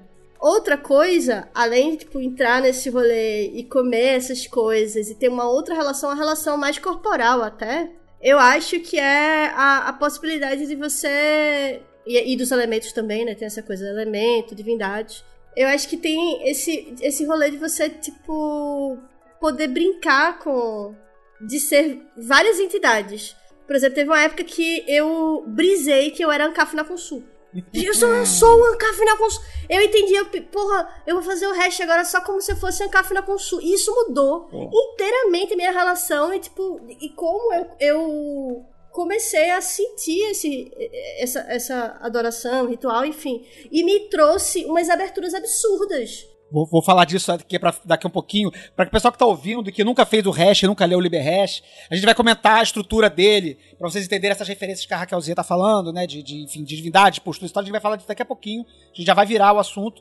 Eu acho que a gente pode até virar agora já. É, Se- mas só né? pra completar, isso me fez ter uma relação. O hash me fez ter uma relação muito mais é, próxima com o livro da lei, por exemplo. Sim, total. Eu comecei a comer o livro de uma outra forma completamente diferente. As coisas começaram a fazer. Uou! Que mundo Sim. mágico é esse? Então, acho que pra mim. E, e, assim, uma meditação muito, muito profunda sobre si, assim. Eu falei até no outro episódio, assim. Esse negócio com a Kafna Consul foi foda. O negócio com Kéfera foi foda, assim. Você vai, vai ter umas experiências. Não é igual uma viagem astral, mas você tem coisas, você ouve coisas, você vê É Bem coisas. perto, eu acho. é. Aí, essa é a minha lista de coisas, é, de grandes efeitos. Eu vou ler os dois outros efeitos que o Crowley diz que são efeitos objetivos do LibreHash, que é o que o Crowley elenca como objetivos do LibreHash no Confessions, né? É, ele elenca que são os três objetivos, né? Lembrar ao aspirante os intervalos regulares da grande obra. Fica o exercício aí para o ouvinte o que, que significa esse negócio de grande obra. É, levar o aspirante a uma relação pessoal consciente com o centro do nosso sistema. E essa frase eu acho interessante, porque quando eu li ela pela primeira vez, eu pensei assim: ah, nosso sistema ele tá falando de AA, o sistema místico e mágico da AA. E passei batido pelo texto e fui embora. Parece que ela é propositalmente ambígua, né? É, relendo o texto do Cornélios, não esse que você citou, Cissa, mas o que tem no, no, no, no I6 volume 1, que é um, um ensaio curto sobre o LibreHash, ele fala assim, pô, tá, e que sistema é esse? Aí ele fala coisa óbvia, que porra, óbvio, óbvio. É o sistema solar, né? Quer dizer, o, o, o Cornélios, o Jerry Cornélios, ele oferece a, a possibilidade de interpretação do que o Cornélios está dizendo, de que é, a relação com o centro do sistema é com o centro do sistema solar, com o Sol, né, que nasce e que não morre, permanece, etc, etc, etc. E aí ele vai fazer um link com passando do velho ao novo Eon, e que, enfim, com a relação toda do Sol, enquanto não o Sol astro do sistema solar, mas enquanto nós, enquanto Sol. Então a relação, o segundo objetivo do LibreHash seria essa relação pessoal consciente de, com nós mesmos, com nós mesmos enquanto centro do sistema. Seria uma possibilidade. E a terceiro é, objetivo que o Crowley elenca, né, é, seria para o estudante avançado. Eu acho que ele coloca as coisas aqui em ordem crescente de objetivos, né? Tipo assim, pro aspirante, iniciante, é, é- é lembrar que a grande obra tá o tempo todo rolando. Para o aspirante também lembrar a relação dele com o centro do nosso sistema solar, enfim, de nós mesmos enquanto estrelas.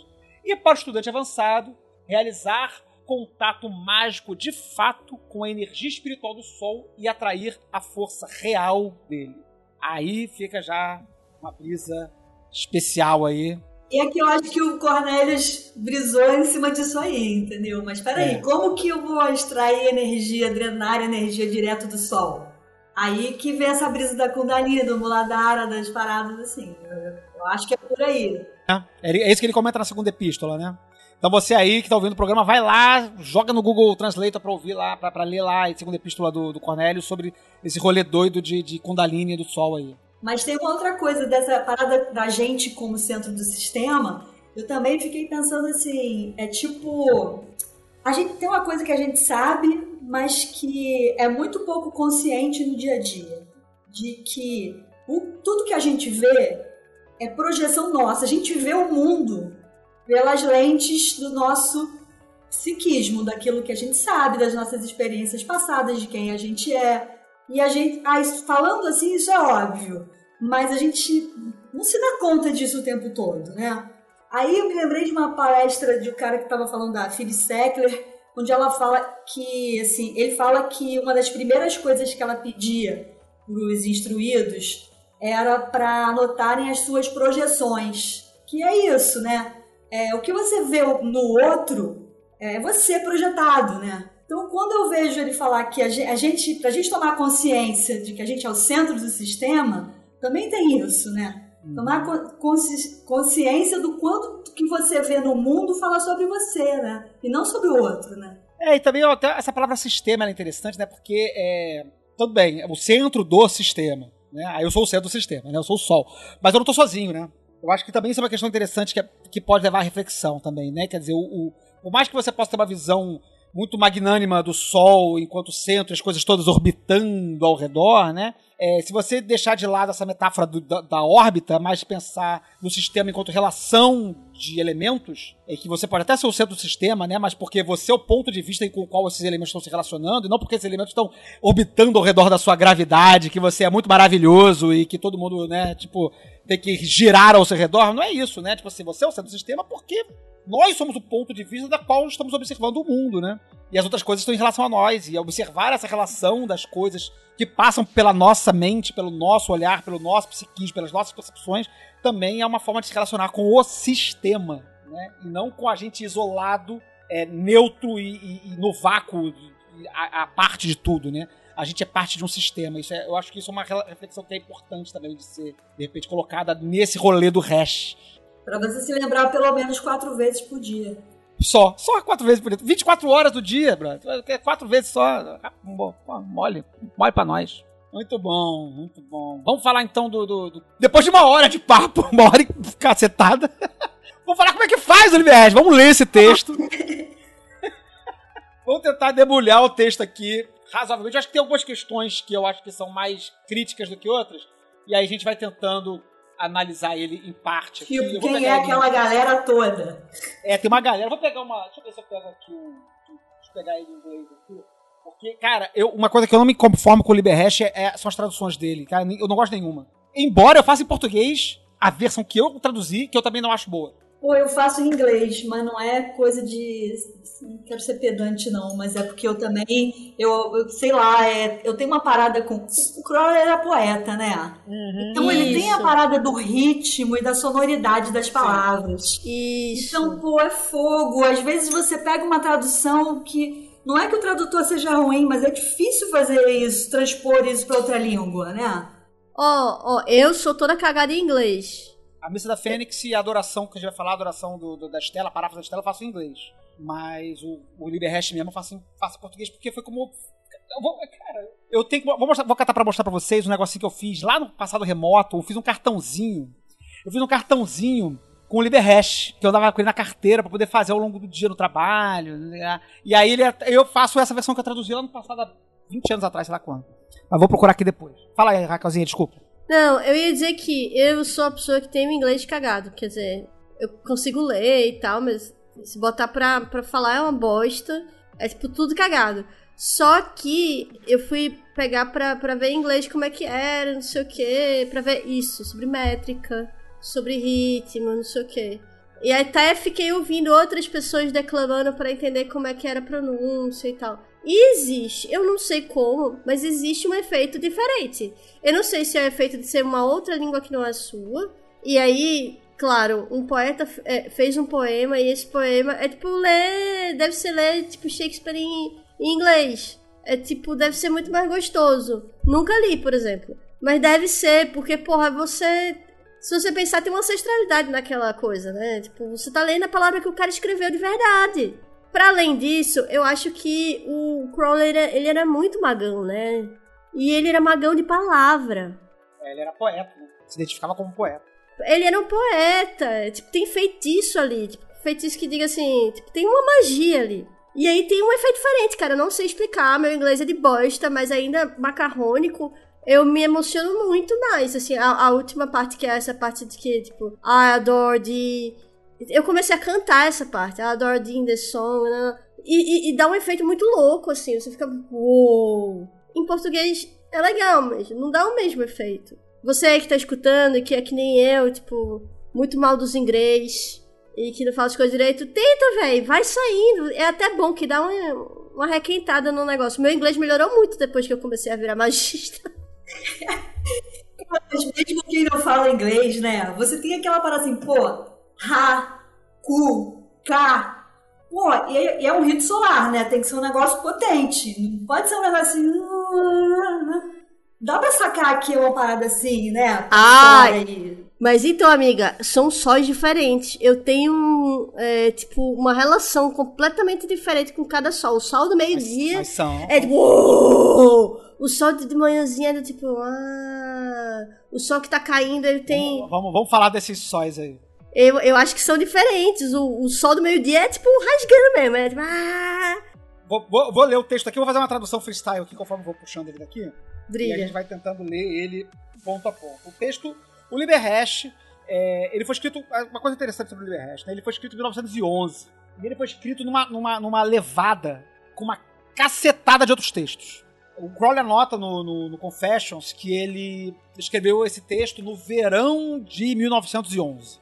E veio com um monte de outros textos que ele escreveu nesse verão, né? Inclusive alguns textos de classe A, como o Liber Mage, o Liber Porta Lucis, o Liber Chat e o Liber Tizade. Os três- Esses quatro livros de classe A ele escreveu nessa mesma época. Ele escreveu também outros livros de prática, como Liber Nu, Liber Rad, que são li- livros de meditação, o Liber Ru, que é uma prática mais expandida do, do pranayama, né, das práticas de respiração e tal, entre outros textos. Né? E aí o Liber Resto está no meio desse texto, desse, desse monte de texto que nasce ali em 1911. E aí ele é um texto de duas páginas, ou uma página só, para quem nunca viu. Vai estar tá linkado no post, por favor, acessem aí o texto para poder ver ele direitinho aí. E aí ele começa assim, né? Estas são as adorações a serem executadas pelos aspirantes da AA. Primeiro ponto. Que ele saúde o sol ao nascer, de frente para o leste, dando o sinal de seu grau. E que ele diga em voz alta. Aí vem a adoração. E antes de eu falar a adoração, a primeira treta que eu gostaria de trazer aqui e perguntar para vocês: qual é o sinal do grau? Tá escrito aqui. Dando o sinal de seu grau. Giving the sign of his grade. O aspirante. O sinal do né, o grau do aspirante, supõe-se, pelo texto. Que sinal é esse? Essa resposta tem várias essa, essa pergunta tem várias respostas. Que sinal que você faz, Cissa? Eu faço o sinal que. os sinais que eu aprendi lá no texto do Alan Wilms. Lá no Radinu, né? É. E aí eu faço Osiris Slam, que eu acho que é o com os braços abertos, é isso? Não, é, com os braços abertos, Osiris, Osiris, Slam, é, Osiris, Osiris assassinado. Osiris Slam pra Ra, né? Faço o sinal do fogo, que é o triângulo na testa pra Arhator, o de Shu pra Tum, e aquele é Shu, né? Com os braços. Segurando. Assim. O pessoal tá ouvindo, não tá vendo, mas eu tô fazendo aqui na câmera pro Flávio ver. E o da água, que é o triângulo para baixo, que eu esqueci o nome, né, pra Kefra. Faço esses quatro.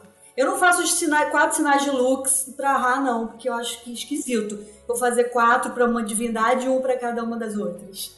Eu tenho toque, É, é, quase. É. Posso Esse fazer macete, isso. assim, é, é, esse, é um da, esse é uma daquelas pegadinhas que a gente sempre fala assim, não, mas tudo da tá publicado.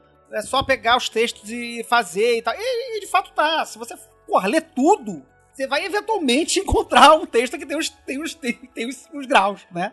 Na verdade, isso está escrito no Liberó, né? Que é um texto inicial, né? Assim, mas você tem que, tem que encaixar os textos. Os textos, os textos não, não são hipertexto, né? Os textos da AA, esses rituais, eles não, não tem link, né? Que você clica assim, ritual, é, sinal do grau, aí você clica nele e vai lá pro, pro sinal do grau. Você tem que pegar o Liberaba, dar na mão da pessoa e falar assim: "Ó, a resposta tá aqui, é só procurar. É, procura aí, milhões de páginas. Você faz quais sinais, Raquelzinha, que você faz? Eu faço Isis, Apophis, Osiris. Porque eu nunca. É, porque eu sou. Eu, eu, eu fiz sozinha. E eu nunca pedi, tipo, ei galera, me dá aqui. Aí eu fiz, ah, sabe uma coisa? Foda-se. Vou fazer o que eu tenho. É que nem é dito mais pra frente aqui, né? Fazer as adorações que o superior ensinou. É, Porra, e quem não tem superior, brother? Tipo assim, eu tô sozinho na vida, peguei o texto aqui na internet, quero fazer essa porra, ninguém Que vai me ensinar. caso. Porra, hoje a Aí- gente vai ensinar. Se você tá ouvindo aqui esse programa, hoje você vai saber tudo que você pode fazer. Yes! Até pode me falar se eu tô fazendo errado. Resposta, a resposta fácil pra essa pergunta do- dos sinais do grau, quem tem o Liberaba, ou quem for procurar na internet o Liberaba pra ler, vai encontrar lá é, os sinais dos graus da A, né? Então a A tem uma caralhada de grau lá, vai subindo os graus lá, e os graus de baixo, assim, né? Os quatro primeiros graus, eles têm quatro sinais. E os quatro primeiros graus da A são associados aos quatro elementos. Então você tem é, o neófito associado à terra, o zelator associado a- a- ao ar, o práticos à água e o filósofos ao fogo, né? E aí, cada um tem um sinal do grau. Então a primeira forma de você ler isso aqui é se você está na AA de neófito pra cima, você faz o sinal do seu grau. Então se você é Ah, porque tem isso também. Probacionista não tem sinal do e grau. aí, pois é, tô, tô- tô- tô começando a resposta de pra frente, né? Se você, se você está na A, e se você não é mais probacionista, você já é neófito, tá? provavelmente você não precisa ouvir essa resposta, porque se você já não é mais probacionista, né? Você já passou dessa fase. Então, se você já é neófito, zelato, práticos ou filósofos, você faz o sinal do seu grau. Qualquer grau. Óticas do povo, enfim. E aí, você faz o sinal do seu grau, que é o, né, o sinal do grau. Então, o sinal de zelator, o, si- o sinal de, de neófito é o sinal de terra, é o sinal de sete lutando. O sinal de zelator é o sinal do ar, que é o sinal de, de, de Shu. E tem o sinal de Auramote e o sinal de. Ah, esqueci o nome da outra deusa. Ah, é Auramote, que é o de Kefra, né? Auramote, ah. E você faz o de Tom Ash Knight, que é o de fogo, que é o triângulozinho na testa. Então, cada sinal, cada grau tem um sinal que, que é uma forma deus de uma divindade egípcia. Isso já é uma questão. Mas a grande maior parte do mundo não é de neófitos pra cima. A grande maior parte do mundo é de galera que tá na internet, lendo texto na internet, ou que, na melhor das hipóteses, encontrou um neófito na sua vida e aí tá tentando ser probacionista e atravessar esse salseiro doido que é o, a- o estágio probatório, o grau, de ze- o grau zero. Qual grau o neófito faz, o, o probacionista faz? Essa pergunta nunca ninguém me respondeu adequadamente. Senhor Feliciano, você como, como uma experiente pessoa superior a Porque, pra mim, eu já ouvi, assim, de vários lugares que faz o sinal do entrante, que é o sinal 00, que é o macetão. Eu queria puxar uma coisa aqui, que é, na ausência, é, que me contou essa história. Não sei nem se podia falar o nome dela, mas enfim, é uma pessoa que eu conheço, então... uma certa neófita da, da AA. Que justamente ela gostava muito do hash, e aí fazia o hash enquanto probacionista, usando o sinal do entrante. E aí, no momento que ela passou a neófita e continuou fazendo hash, ela disse que sentiu uma, uma diferença significativa na experiência ao fazer o sinal de neófito. E que isso impactava muito ela, porque ela achava que enquanto ela estava como probacionista, estava de boa, ela fazia o hash, ela gostava do hash. E aí agora que é neófito, ela sente que isso a vincula enquanto Terra para com o Sol e ela sente tipo um peso da Terra, os problemas da Terra, as questões da Terra. Adoro esse gelato, gente, que máximo. Ai, posso fazer um parêntese, inclusive, que eu lembrei, porque tem a ver com isso que você falou. Estou eu é, no tarot de Tote, e aí tem lá o Ais de Discos, até aquela carta que a gente já brisou muito no Facebook, eu e o Flávio Watson. E aí o Crowley escreve assim, só quem fez o hash há não sei, muitos anos vai entender a identidade entre Sol e Terra. Caraca. Ah, isso, isso, isso está numa thread do Twitter que eu fiz ano passado, quem quiser procura lá. Uma polêmica, um polêmico fio que eu fiz sobre, sobre tarô de Tó e Cu. Tá, só procurar Flávio Watson, tarô e Cu, você vai no Twitter que você vai achar a minha longa Bom reflexão. demais, vale a pena, recomendo. Vou, vou Tá linkar no falando post. cu agora? Não tá falando carru? Que isso? Não, mas é porque não é, não é carru, é cu. É Cu anos. mesmo? Você tá falando de cuco, assim? Estou falando de esfíncter anal. Eu vou tentar Oh. resumir a brisa aqui. Eu não sei se vale a pena resumir essa brisa aqui, mas eu, eu, o- pra quem olhar o tarô de Tó, o Age, o Age Discos, ce- isso foi uma brisa que eu nunca vi ninguém falar, e eu tava discutindo isso com a Ju Rei e o Octa, uma discussão, um papo que a gente tava tendo sobre gente tava falando sobre o Age Discos, eu falei, cara, olha só o Age Discos, pega o Age Discos, você que tá aí ouvindo esse programa, vai lá no, na internet, escreve Age Discos Tarô de Tó, e olha se aquele disco, no centro da carta, não parece um esfíncter anal, vulgo cu. Pra mim parece. E aí eu fiz uma longa digressão no Twitter eu postei ela recentemente no, no, no Facebook, dentro de um- uma thread na Telema Brasil, que tá perdida, vocês não vão encontrar, vai ser mais fácil achar no Twitter. E eu vou tentar linkar aqui no post. Em que eu faço justamente essa, essa digressão, né, sobre o, o, o Ais de discos ser a primeira carta dos arcanos menores, né? Porque ela abre os arcanos menores, começa o primeiro naipe, né? Que é o naipe de pantáculos, o naipe de discos, né? Mas que o Ais, ela é uma carta que está localizada em Keter, né? Ela está localizada na coroa da árvore da vida. Então ela é, ela é ao mesmo tempo o início da criação ou o fim da criação, se você observar a descida cabalística de Keter a Malkuth. Ela é o princípio e o fim da criação, e ela é ao mesmo tempo Malkuth e Keter. Então ela conecta a- a- o início e o fim ao mesmo tempo. E o Crowley no Book of Thoth, né, no livro de Thoth, ele faz essa discussão sobre como ele propõe é, uma, uma nova leitura do Tetragrammaton, né, em que você tem o último rei, o rei final, se conectando com o Iod e sendo gi- girando, sendo uma imagem girante da, da fórmula de Tetragrammaton, e por isso que está vinculado com o hash. Por quê? Porque você vai começar a perceber a natureza, o universo, como esse ciclo, como esse ciclo infinito, incessante, esse disco girante, que é ao mesmo tempo o Sol e que é ao mesmo tempo Terra, porque ele não para. Porque quando você, a gente pensava o tetragramaton na perspectiva, vamos dizer assim, velho eônica, você tinha Deus no topo, Iod, e a criação no fundo e acabou. O que o Crowley está propondo é que no fundo da criação não acabou. Você vai ter um novo iode, uma nova criação, e, e tudo vai ficar girando, girando, girando, como o Sol está girando, girando, girando ao redor do, do- planeta Terra e a gente, enquanto o Sol tá girando, girando, girando ao redor do mundo. E, enfim, brisei loucamente aqui, desculpa. Cara, é uma mas é uma brisa muito maneira. Se você lê, cara, ele falando assim que, pô, ah, no Novo Eon não tem mais isso de terra passiva, estática, não sei. Tudo gira, tudo tá em movimento, entendeu? É muito Recomendo a maneiro. galera ir lá, quem tem um Book of Thoth, quem lê bem inglês, vai lá ler sobre o AIS de, de, de discos, que vai saber essa imagem. E aí tem a questão do Muladhara Chakra, que também tá dentro do, do- da figura, né? Que, que é assento da Kundalini, mas também é excreção. Quer dizer, ele é o assento da iluminação, mas ele também é o órgão excretor. Então tem. E aí eu, enfim, naquele tre- naquela thread lá eu ainda puxo batalha, e vou falar de, de, de- de anos solar, enfim, fico, fico brisando do- do- loucamente, mas pra fins de podcast tá suficiente. Você tá ligado que o, o Grant tem uma pira de que, na verdade, quando tá escrito secret no livro da lei, ele quer dizer secret de discorrer dos calas. Cara! cara! Eu, eu assisti ontem, assisti ontem uma, uma, uma palestra da Georgia Von Hattel sobre coprofagia e telema. Brother, Caraca, não é segredo, é secretar alguma coisa. em que ela fala que o shit, que o Shin Tav de Lastal é shit. E aí, brother? Eu nem sei se eu vou deixar isso no programa, galera. Ainda bem que eu acho que não tem mais ninguém ouvindo aqui. Eu Tá porra. escatológico isso aqui, mas tá tudo bem, gente. Vamos voltar pro Liberhash. Mas olha, eu acho que faz parte a gente começar, tipo, normalizar as coisas. Todo mundo caga, é super importante, faz parte do- da coisa da vida. Enfim, mas sobre esse negócio sobre a terra que anda, gente, é só a gente olhar. Se for muito literal, a terra se move. A terra, tipo, abalos sísmicos e não sei o quê. Ah, velho, dá pra ser Terra até. não é estável, né? É, dá pra ser até literal com isso, e vários tipos de terra. Enfim, eu fico brisando muito terra porque eu sou muito garrada em terra. Mas assim, vários tipos de terra, terra deserto, terra é mangue, terra. terra é tanta coisa.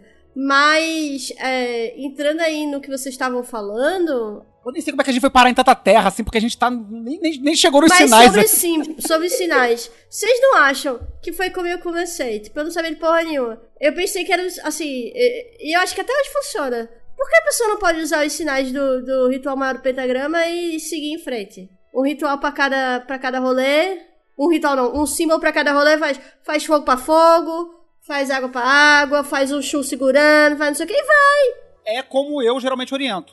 Eu. Porque foi como, porque foi como eu aprendi. Porque foi como eu aprendi.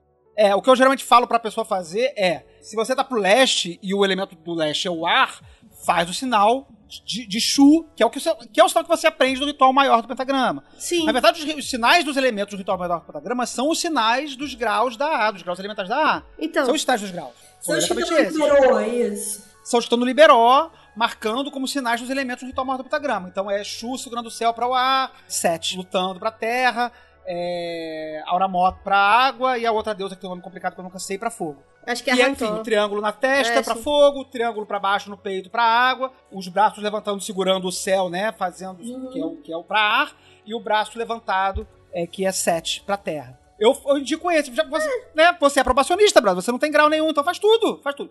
Outra possibilidade, só pra dar uma outra possibilidade, pra gente tentar marcar os graus aqui no, Aham. no momento aqui de, de menos brisa assim. Né, marcar as possibilidades de grau. Então, uma possibilidade de grau são os quatro graus, é, os quatro sinais, conforme o elemento pra onde você tá pra frente. Então, leste é, é ar, sul é fogo, oeste é água, norte é terra. Bota os sinais dos graus conforme eles estão no, no- no ritual maior do pentagrama. É uma, é uma possibilidade. É a, é a resposta certa? Não sei. Outra possibilidade, como o senhor Feliciano falou, faz sinal de entrante para os quatro cantos. É o sinal de, de, de, de probacionista. O sinal de entrante seguido do sinal de silêncio. São os sinais de grau, do grau zero igual a zero. Então, é outra possibilidade extremamente válida e, e muito boa. E tá, tá, de, tá show, não tem problema nenhum. Outra possibilidade que eu vi mais recentemente são os sinais de Lux. E aí você faz aos poucos, porque são quatro sinais de Lux. Osíris assassinado, é, luto de Isis, é, Osíris ressuscitado e tá faltando um. É, é, o sinal de Apófise e Tifon. Que é isso Então que eu faço, sinais. assim. Eu acho mal gostosinho. Não é, não é do meu grau, não, mas é show. Os sinais de Lux, teoricamente, falam de AA, são sinais de Adeptus Minor. Porém, fica uma doideira doida aí de que há uma certa característica gêmea do grau de Adeptus Minor com o grau de probacionista. Então, fica também a possibilidade de fazer os sinais de Lux. Ah, e aí qual sinal vai pra qual. Pois é, o sinal de Lux não tem supostamente elemento vinculado, não tem, não tem sinal cardial vinculado. Aí você vai fazer os quatro em cada estação? Então, eu, eu acho trabalhoso fazer quatro sinais para cada estação. É. O Cornelius propõe fazer um sinal em cada estação. Então ele propõe fazer o sinal de Osíris assassinado de manhã, propõe fazer o sinal de luto de Ísis meio-dia, o sinal de Osíris ressuscitado ao pôr do sol e o sinal de Apophis e Tifon à noite, porque é o, quando o sol tá, entre aspas, derrotado, né, no, no inferno, enfim, o sol tá, tá, tá na- noite do sol, né, tá à meia-noite, então você faz o sinal de Mas aí nesse caso repete o de o de Osíris ressuscitado na segunda invocação, porque na segunda invocação tem o sinal de Osíris ressuscitado, né? Então, aí a gente vai chegar lá. A gente vai, vai repetir, eventualmente. A gente vai chegar lá. Vamos- é, três possibilidades de sinal do grau, pra quem não sabe que, que sinal fazer. Os sinais do grau, conforme estão no ritual maior, maior do pentagrama, o sinal de entrante ou os sinais de lux. E só uma coisa. Há quem diga também que tem diferença do hemisfério norte para o hemisfério sul. Porra, É. caralho, esse, caralho, essa brisa, eu também. Ó, eu- foi mal. Não quero lançar pestilência aqui não, mas já lançando, né? A gente tinha que ter discutido isso antes. Peraí, vamos segurar isso aí. Fala aí, fala aí, Raquelzinha. Mas a- o que eu achei, a, a, a dica, a melhor dica foi essa do senhor Feliciano, que faça sinal do entrante, depois do silêncio, gostoso, fácil, eficiente, Fácil. simples. Simples. Se você tá aí, assim, é, é simples, muito bom, bom demais. Porque eu, eu acho que resolve. Se você tá aí no início, resolve muito. Eu queria ter tido essa ideia. Porque eu fui logo fazendo, como eu já tinha feito o, R, o, o, RMP, eu já fui fazendo os quatro sinais. Eu também fiz assim logo lá atrás. É, eu, aprendi, eu aprendi assim lá atrás. Só fui ver esse negócio de entrante depois. É, é bom também, mas eu acho que pro simples, pra você, até pra você entrar, né? É bom demais, é simples, é bom, funcional, show. Eu vou segurar a provocação da Cissa com relação a, a, a, a Hemisfério Norte e Sul pro final. Vamos, vamos tentar continuar lendo o texto aqui pra gente tentar pelo menos ler o, o ritual inteiro, a cerimônia inteira. Porque quando chegar na parte da duração, fudeu, já vai ser mais meia hora de programa pra discutir. Então, depois que você deu o sinal do grau, sei lá qual foi o sinal que você deu, ele diz assim: diga em voz alta, né? Vou fazer uma tradução freestyle aqui, não considere essa tradução correta ou maravilhosa, é uma tradução livre do texto aqui que eu tô lendo em inglês. Saldo a ti que és Ra em teu levante, a ti que és Ra em tua força, que viajas pelos céus na- em sua barca ao levantar do sol. Tarut permanece de pé em seu esplendor na proa. Rahor habita o leme. Eu saúdo a você, ou eu te saúdo, desde as moradas da noite. Então esse é o texto que é dito na saudação. Então você faz o sinal e faz essa saudação a Ra, que está em seu rising, né, em seu elevar-se, em seu levantar-se e em sua força. E que viaja nos céus em, em sua, é, na barca, em sua barca, é, ao levantar-se do sol. Ou seja, você está no, no nascer do sol, o sol está se levantando, você está saudando o sol enquanto Ra. E aí, depois que você faz essa saudação a Ra, você lembra, é, ou é lembrado, ou diz, né, que Tarut permanece em seu esplendor na proa e que Rahor habita o leme. E que você está saudando Ra desde as moradas da noite. E eu acho que é aí que o macete do disco de. do, do Age Discos acontece. Porque você está, ao nascer do sol, dizendo: Eu saúdo você desde quando? Qual foi a última vez que eu te saudei? Nas moradas da noite. Se você começou a fazer o ritual hoje, isso não faz sentido. Mas se você está fazendo o ritual desde ontem, isso já faz sentido. Porque você saudou ele meia-noite, no- que é o final do texto aqui. Enfim, quem quer comentar esse primeiro pedaço aqui? Quem errar. Eu acho que a gente não vai conseguir entrar muito nisso, né? Porque para discutir quem são essas divindades todas. Mas como a, a, a falou no programa lá atrás, você tem aqui como divindade Ra, Tarut e Rahor. Só nesse trechinho aqui você tem três divindades aparecendo aqui, fora a que você sal- a que você fez, dependendo do grau do sinal que você, que você fez lá atrás. Quem quer falar um pouquinho sobre esse, sobre esse pedaço aqui? Pô, é, vou le- le- jogar para os universitários. Isso aí é muito avançado para mim. É o professor Feliciano isso. Seu Feliciano vai largar na, na mão aqui, todo mundo aqui. Não, eu só ia comentar, a gente estava falando mais tarde, que é tanto Deus e a, e a história que fica repetindo, todo dia é um dia diferente, mas são os mesmos personagens. E aí é o sitcom, né, de que é Ra e sua barca. Aí vai o rolê, a galera vai na barca do Ra, bate um papo, levanta, deita tal, e aí vai vivendo a vida, você vai acompanhando o Ra na barquinha dele. Não, mas eu acho que a barca mesmo é de Tarrut e Raró. É verdade. Quem segura a onda da barca é, é, é Tarrut e Raró. E aí Tarrut e Raró encontram Ra, Tarrut e Raró encontram... Aí, aí vai indo. É, eu acho assim, eu acho que é uma coisa que a gente pode falar, meio que passando, sem entrar numa, num, num rolê egiptológico muito doido aqui. Tipo assim, vamos lá, que figuras são essas que estão aparecendo aqui? Você primeiro tem Ra, acho que Ra todo mundo conhece, todo mundo. Não é uma divindade exatamente obscura, né?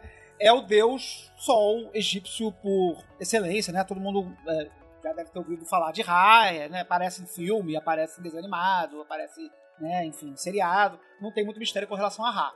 É, só que prime um primeiro problema que acontece assim é que geralmente Ra é associado ao Sol a pino, né? O Sol de meio-dia e tudo mais. E ele é colocado no nascente. Por quê? Porque sim. Eu, eu não sei se tem uma explicação, porque o Crowley tinha que botar os deuses distribuídos. Alguns tinham uma justificativa boa, outros não tinham uma justificativa tão boa, e aí quem sobrou ele colocou onde tinha. Isso me buga, porque o próprio Crowley, ele tem um outro texto que ele também usa esse mesmo é, outro ritual, que ele usa esse, essa mesma passagem do livro da lei que a gente vai mostrar, falar depois na segunda invocação, que é no negócio da o ritual da passagem do Tuat. Mas já tá nesse aí? E aí, longe, cara, Esse é e ritual de Zelata. ele, é, eu, se eu não me engano, eu conheço pouco esse ritual, mas se não me engano as atribuições são diferentes. Kéfera não é, eu acho que é o do Kéfera é do amanhecer, Hathor é do, é do Hathor é do entardecer, muda tudo. O Libra 120, que é essa passagem do Tuat, né, ele é o ritual de passagem de grau para Zelato. Né? Também é conhecido como Liber Cadaveres. Liber Cadaveres, exatamente. Ele é a passagem pa- do Neófito para Zelator. E esse é um ritual super complicado, assim como o Piramidos, que é o ritual de passagem de probacionista para Neófito, porque um ritual pouco registrado, que tem uma origem um pouco confusa. A gente, em geral, tem acesso a, um- a uma digitação datilografada com algumas correções, enfim, mais ou menos. Mas então a gente depende muito de um estudo pessoal e de um debate, de leitura de notas, de uma pesquisa meio, meio intensa para poder desvendar esse ritual. Vamos comentar pelo menos o debate de que se no Cadaveres é para você usar um barco de verdade ou um barco simbólico. Porra, acho que isso aí é fudeu, né? Eu acho que não, nem cabe essa discussão. Porque tem um barco de Jade que tu entra no barco e o barco atravessa o tempo, brother. Fazer esse ritual à Vera. É, não sei se é possível ou não. Mas enfim, isso é outra discussão. A gente um dia faz um, um debate, um programa sobre rituais de iniciação da A. É. Mas tem a ver, mas tem a ver. Por quê? Porque esse rolê de barco, que porra de barco é esse que aparece no meio do ritual?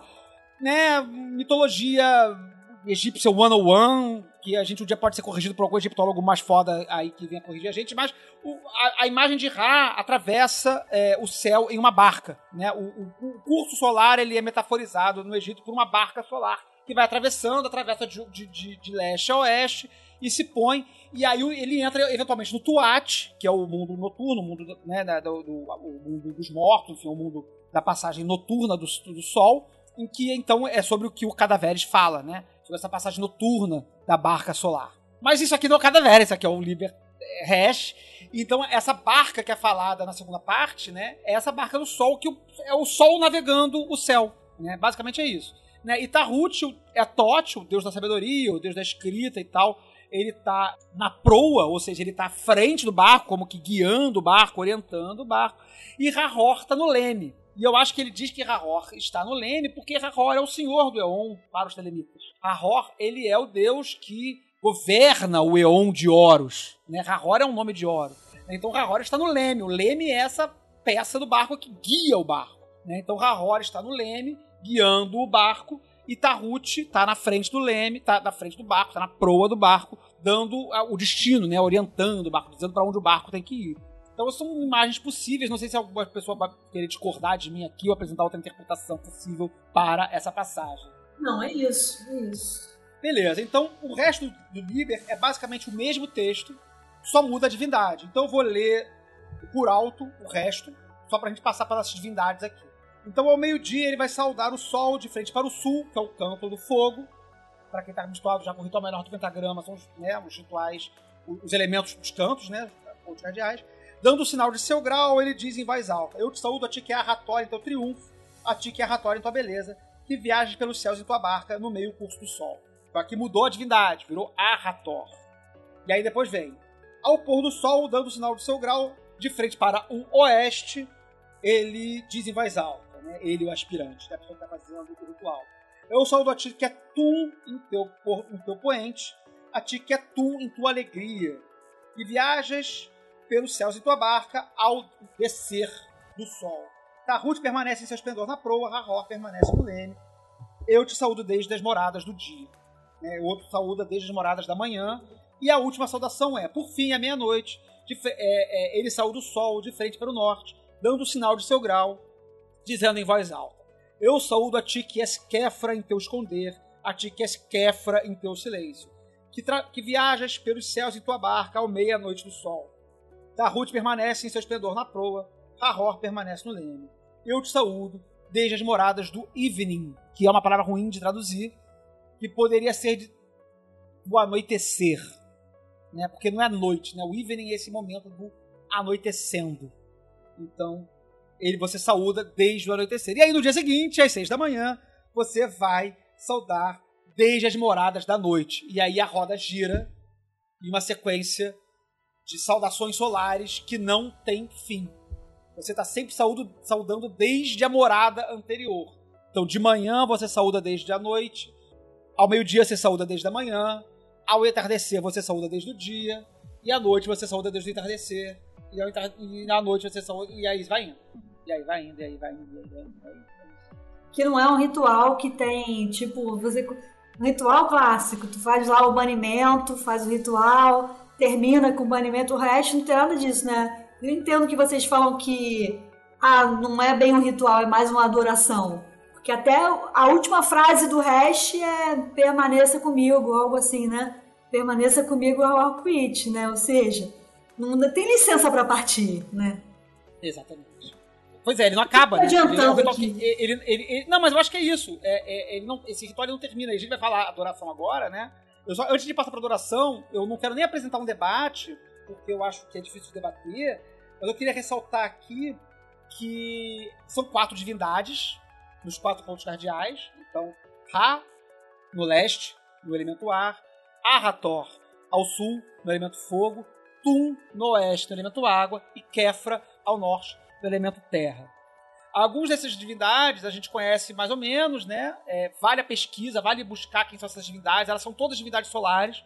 A mais marcante, talvez, para mim, além de, de Ra, Kefra, que é o escaravelho.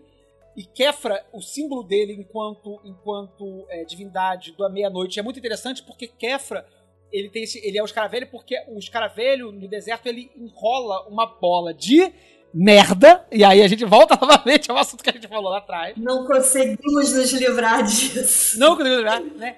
E aí é o símbolo, né? O, o- o- acaba sendo os- esse escaravelho empurrando essa bolota onde ele vai colocar o seu ovo e de onde vai nascer um novo escaravelho dali, enquanto um símbolo solar de empurrar o sol no poente, né? empurrar o sol na fase noturna dele. E aí o, o, o, o escaravelho ele vai nascer dessa bola de, de estrume, ele vai nascer dali de dentro, um novo escaravelho vai nascer dali de dentro. Então isso tudo dá uma série de brisas muito doidas pra você pensar sobre as imagens que o ritual provoca. Sim. É, eu acho essa de Kefra pontualmente muito interessante. Eu acho que esses dias apareceu no Twitter, eu não sei se eu retuitei ou se eu favoritei, vou procurar essa imagem, de alguém mostrando o, o besouro é, rolando a, a, a bola de estrume e de do- da bola abrindo e saindo o outro besouro de dentro. Então é, é, é muito forte essa imagem, né? Assim, é, é uma imagem que está muito afastada pra gente, que, né, enfim, não somos egípcios, como a gente costuma dizer, né, Max? Nós não somos egípcios, não somos uns doidões brisando aqui, mas são que quando a gente resgata essas imagens, elas são muito fortes, elas são muito, muito poderosas de, de, de imagem e tal aqui. Sim. Inclusive, eu já vi uma galera, que eu não sei aonde, eu tinha uma- alguma thread assim, sobre o hash, e a galera falando assim: olha, mas quando você for assumir a forma Deus, você imagina o besouro. Não imagina aquele cara com cabeça de besouro, não, porque dá ruim. Dá ruim, não sei se dá ruim, não. E qual é o da ruim, não sei, eu ouvi isso. Não sei Maravilhoso. se dá ruim, não. Dá ruim, dá ruim, não dá. Mas ó, eu vou só deixar um ponto aqui que é, é, a gente tem um episódio de egiptologia, é assim que se fala, Flavinho?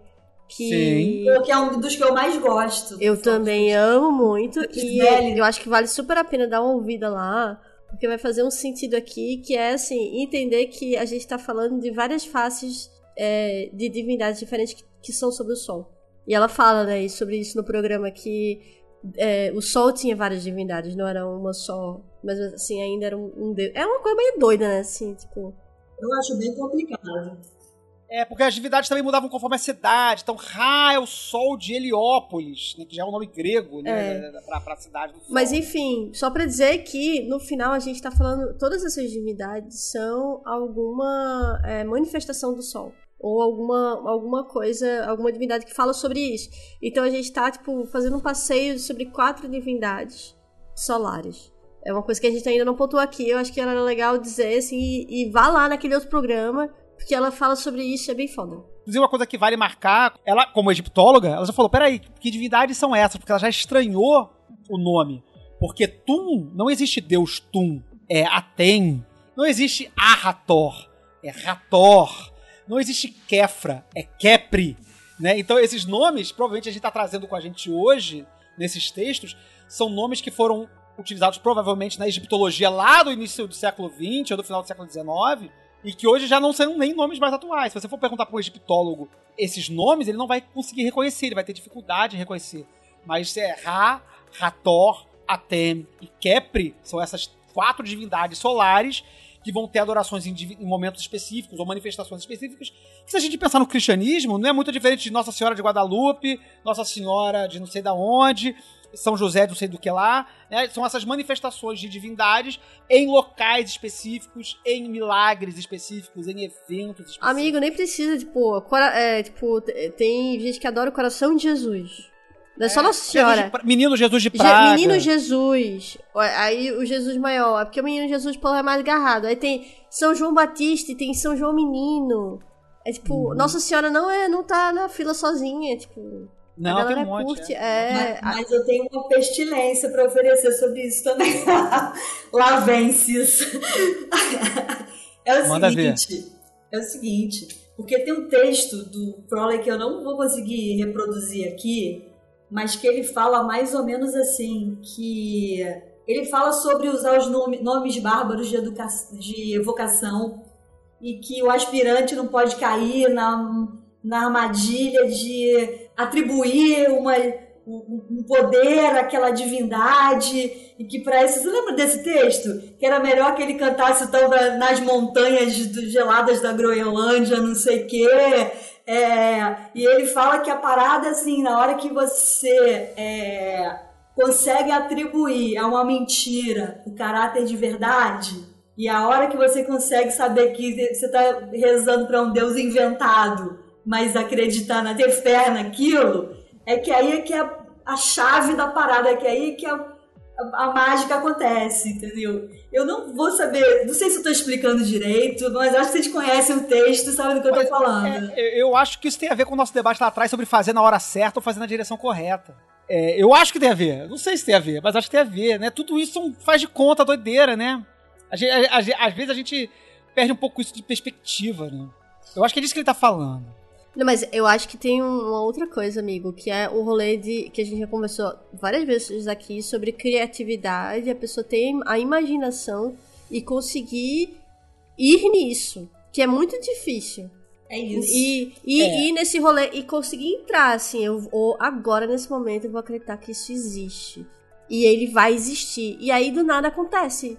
Tipo, sei lá quem é Kefra, ou se existe mesmo Kefra, que é, depois você deus egípcio não é, ele é Kepri. E, pô, mas eu tô adorando a divindade errada. Cara, não é isso. Você tá focando na parada errada, entendeu? A parada que você imaginou. É. É aí nesse lugar que eu acho que o teatro ajuda muito a magia. Porque o teatro, o, o, o rolê do, do, do- do ator é ele, tipo, fingir ao ponto que o negócio vai virar uma verdade. Isso, isso, isso. Eu me lembro quando eu estudava teatro, tinha um- teve um momento que eu fiquei. Não, isso tá errado, isso não é verdade. Eu fiquei achando tudo estranho. E aí eu larguei teatro por muito tempo. Aí quando eu vim estudar magia, e eu fiz a minha primeira assunção forma Deus, eu fiz, porra, é isso. Aí eu vou testar teatro, assim, sozinho em casa, não sei o que, mas eu entendi tudo, porque eu tô fazendo de um jeito para que aquilo vire uma verdade. Se eu vou ficar emulando, se eu vou ficar fazendo, ficar naquela posição daquele determinado Deus e não sei o que, o que, que eu vou fazer para baixar esse Deus? Mas em algum momento vai virar verdade. E isso é poderoso, porque isso quer dizer que eu consigo criar. Isso é incrível. E a força é sua, a parada é sua, porque o tal do Deus nem sequer existe, eu sei lá. Né? Não sei lá, é. é, isso aí tá. Eu, eu, eu começo a achar. Ó, meu ponto é, vou só falar antes do Flavinho, mas assim, meu ponto é que tanta gente já acreditou ou já brincou com isso que ele começa a existir na minha cabeça. Nessa humanidade da gente. Então, existe. Assim, essa é a minha. Assim é se lhe parece, né? É, esse, esse rolê é, é, complicado, é muito doido, mas eu acho maravilhoso. Ele tem muitos desdobramentos doideira. É, pro, pro pessoal da magia do caos, isso é muito auto-evidente, né? Eles estão brincando de crença o tempo todo, né? Brincando é, no sentido não negativo da palavra brincada, mas estão jogando com a ideia de crença, né? O pessoal da magia do caos está jogando com a ideia de crença o tempo todo, né?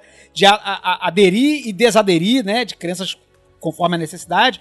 E eu já disse isso mais uma vez, né? Eu acho que, que Telema, ou enfim, o sistema que o Crowley apresenta como um sistema mágico, não é o Telema, porque são coisas diferentes, né? mas o, o sistema mágico que o Crowley apresenta.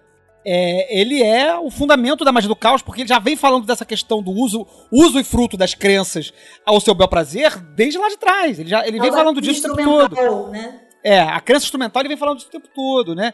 E, e o Crowley vai falar de uma coisa que é importante, que é a, a forma como ele enxerga a magia.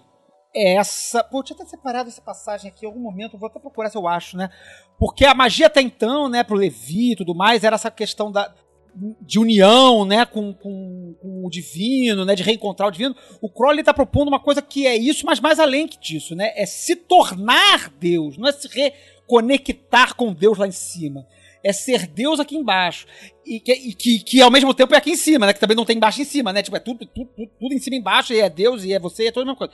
E essa, essa ideia do falso verdadeiro também entra aí, eu acho. O que não é e o que é são é, em alguma instância da mágica, né? Em alguma instância mágica, ela se torna a mesma coisa. Então isso é uma. Eu, ah, lembrei onde é que foi. Eu tava, lendo, tava relendo o livro das mentiras hoje de manhã e logo no início ele fala disso em algum momento lá, não vou pegar agora. Né? Mas num dos primeiros capítulos do, do, da, do livro das mentiras ele fala disso.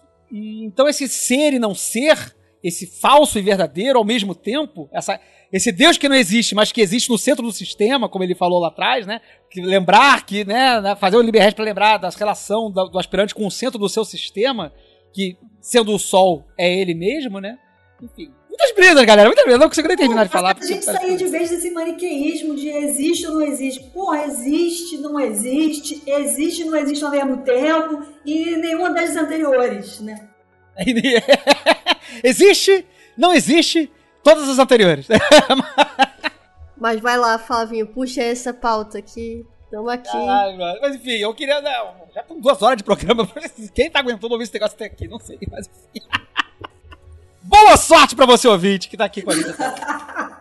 É, não, acho que assim, a, única coisa, a última coisa que eu queria falar sobre essa questão das divindades, e eu não vou abrir debate, não, não sei, talvez, talvez abra, é que cada divindade é associada também a um par de verbos.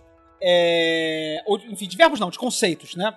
Então, é, é, Ra, você saúda Ra em seu levante e em sua força. Você Raul, saúda Arator em seu triunfo e sua beleza.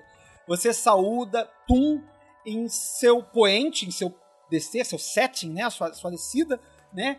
E sua joy, sua alegria. E eu acho que aqui em Tum tem uma sacada sexual de orgasmo. Já jogo aqui no, no, no ar eu acho que tem um, tem um perhaps aqui, de uma, uma referência de poente e gozo, né? Esse joy aqui, né?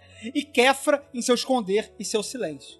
É, então eu acho que é interessante porque tem alguns nomes aqui que parecem que lembram conceitos cabalísticos, mas não são todos, né? Então você tem Ra em sua força, você facilmente vai poder lembrar, por exemplo, de Gébora, é, Marte, e, enfim, questões marciais, né, da, da, da quinta Séfiro, é, você vai ter a Hathor como triunfo, beleza. Você talvez poderia pensar em Netzach e em Tiferet, né? Enquanto, né? E aí, se você for pensar, Ra e a Hathor, você vai fazer uma conexão que vai vir vindo de, de, de, de Gébora, passando por Tiferet chegando a Rhodes, uma linha mais ou menos reta.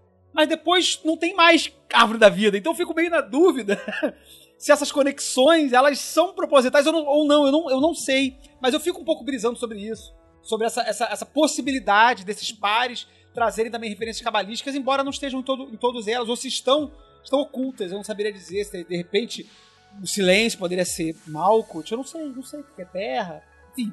Eu só queria trazer essa brisa porque é uma brisa que eu tenho, não sei a resposta, e eu queria jogar ela aqui na mesa pra todo mundo brisar comigo aqui e trazer comentários, quem quiser e tal. Acho maneira a brisa, mas também não, não sei contribuir muito pra ela, não.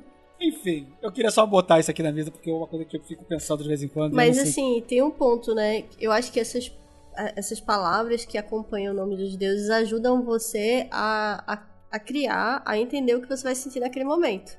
Sim. Uhum, concordo.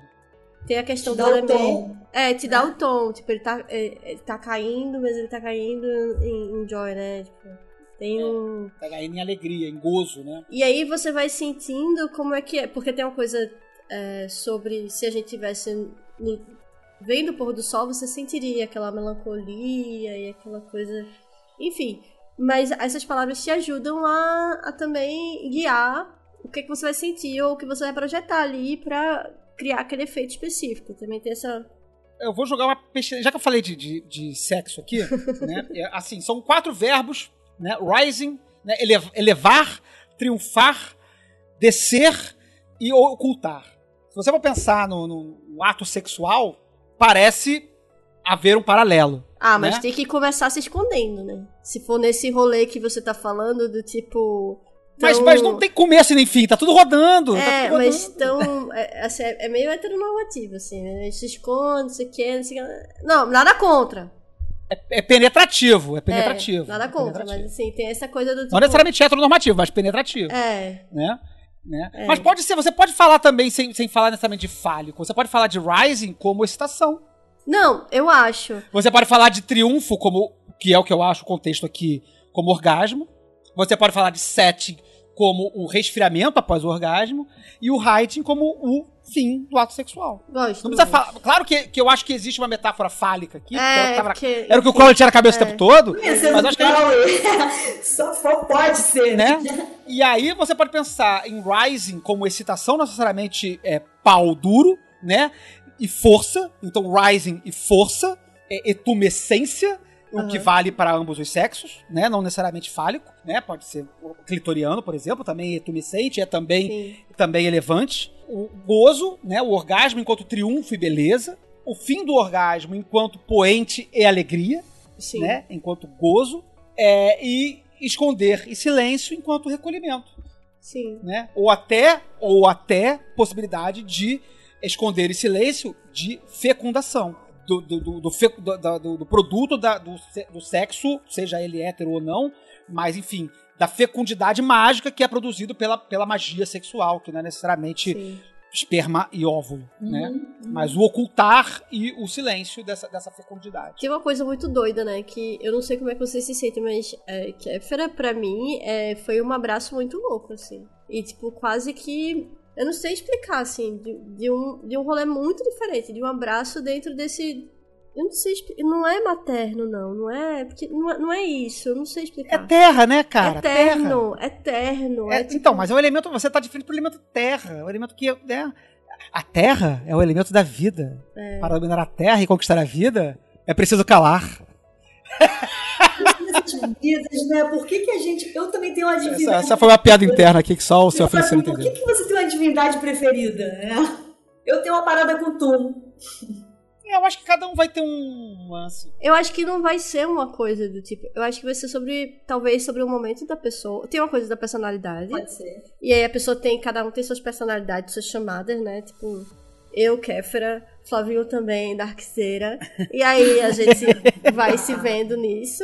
Mas eu acho que tem essa coisa sobre quem você é e o que, que vai te chamar. Tem, e as coisas dos elementos também, que já por si só tem essa questão. Mas eu acho que também tem muito da época da pessoa. Tinha uma época que eu era a, eu era a toque, ó. Uh, queimando. E teve época que eu fiquei assim, que eu falei assim, "Hum, o que é isso que tá acontecendo? Aí vai chegar um momento que talvez eu chegue no tum E aí eu vou te falar, amiga. É isso. É, vai rodando. É. Eu, acho que esse programa é o programa da barca, porque aí a gente vai, às vezes, à deriva, à deriva. Porque agora tive uma brisa que é a seguinte: eu, eu ouço muita gente é, relatar a dificuldade de se relacionar com os anjos do ritual do pentagrama, ou com os nomes divinos, ou, ou alguma coisa. E aí você tem no Hash também uma relação quádrupla entre quatro figuras de divindade, só que elas têm uma característica muito mais relacionável com a gente e que nos estimula também a pensar sobre estes lados. Assim, se você for estudar muito superficialmente, sei lá, Kefra, Rator e tal, você vai ver que tem é, não só a questão do sol, mas o se relacionar com o amor, com a noite, essas paradas assim. Pode crer, total. Sim, total, total. Porque é, é interessante, né? Porque assim, talvez as coisas não se encaixem intuitivamente como a gente esperaria, porque a Hathor é, tá, tá no sul e fogo, né? Mas Hathor para, para, os egípcios era uma espécie de deusa mãe. Mas essa própria imagem de deusa mãe pra gente é uma imagem que já vem de um cristianismo muito doido, pensando em Nossa Senhora. E que não tem necessariamente a ver com, com, porra, com nada disso, né? Pode ser a, mãe feral, a mãe a mãe que luta, a mãe que. a, a leoa que defende, né? A, as suas crias e que, que ruge, é. né? A mãe colérica, né? E, e, aí, se a gente ficar pensando, ela, ah, por que, que Rator tá no sul se ela é a mãe, a mãe é amor, a mãe é docinho e cuidadinho e tudo mais? Pô, pode ser a mãe. Pô, e ela é uma vaca, né? Full a, pistola, Rator, a imagem antropo, a, antropomórfica de Rator é uma vaca, né?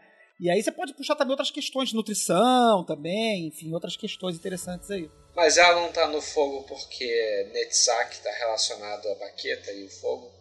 Então, pois é, mas por que ela tá em Netsak? Ela tá, foi colocada lá, ela não tá lá. Ela não nasceu em, Ela não nasceu naquele lugar. Ela, Crowley meteu ela ali por algum motivo, né? O pessoal organizou assim. É. Intuitivamente, você poderia pensar que Ra estaria no meio-dia. Porque Ra é o sol a pino. Mas ele botou Ra no nascente. Por quê? Sei lá por quê. Cabeça do Crowley. Não sei. Mas enfim, vamos, vamos tentar caminhar pro final do programa. o final que vai demorar mais uma hora de debate. Mas enfim, vamos lá. No final do livro, né, enfim, a, pessoa faz lá quatro adorações para essas quatro divindades, com essas quatro características, com essas quatro imagens, que são associadas a quatro elementos e blá blá blá blá blá blá blá, blá, coisa pra caralho. E aí no final assim, né? Após cada uma dessas. Segue o Liber Hash, né? São os três últimos pontos do Liber Hash.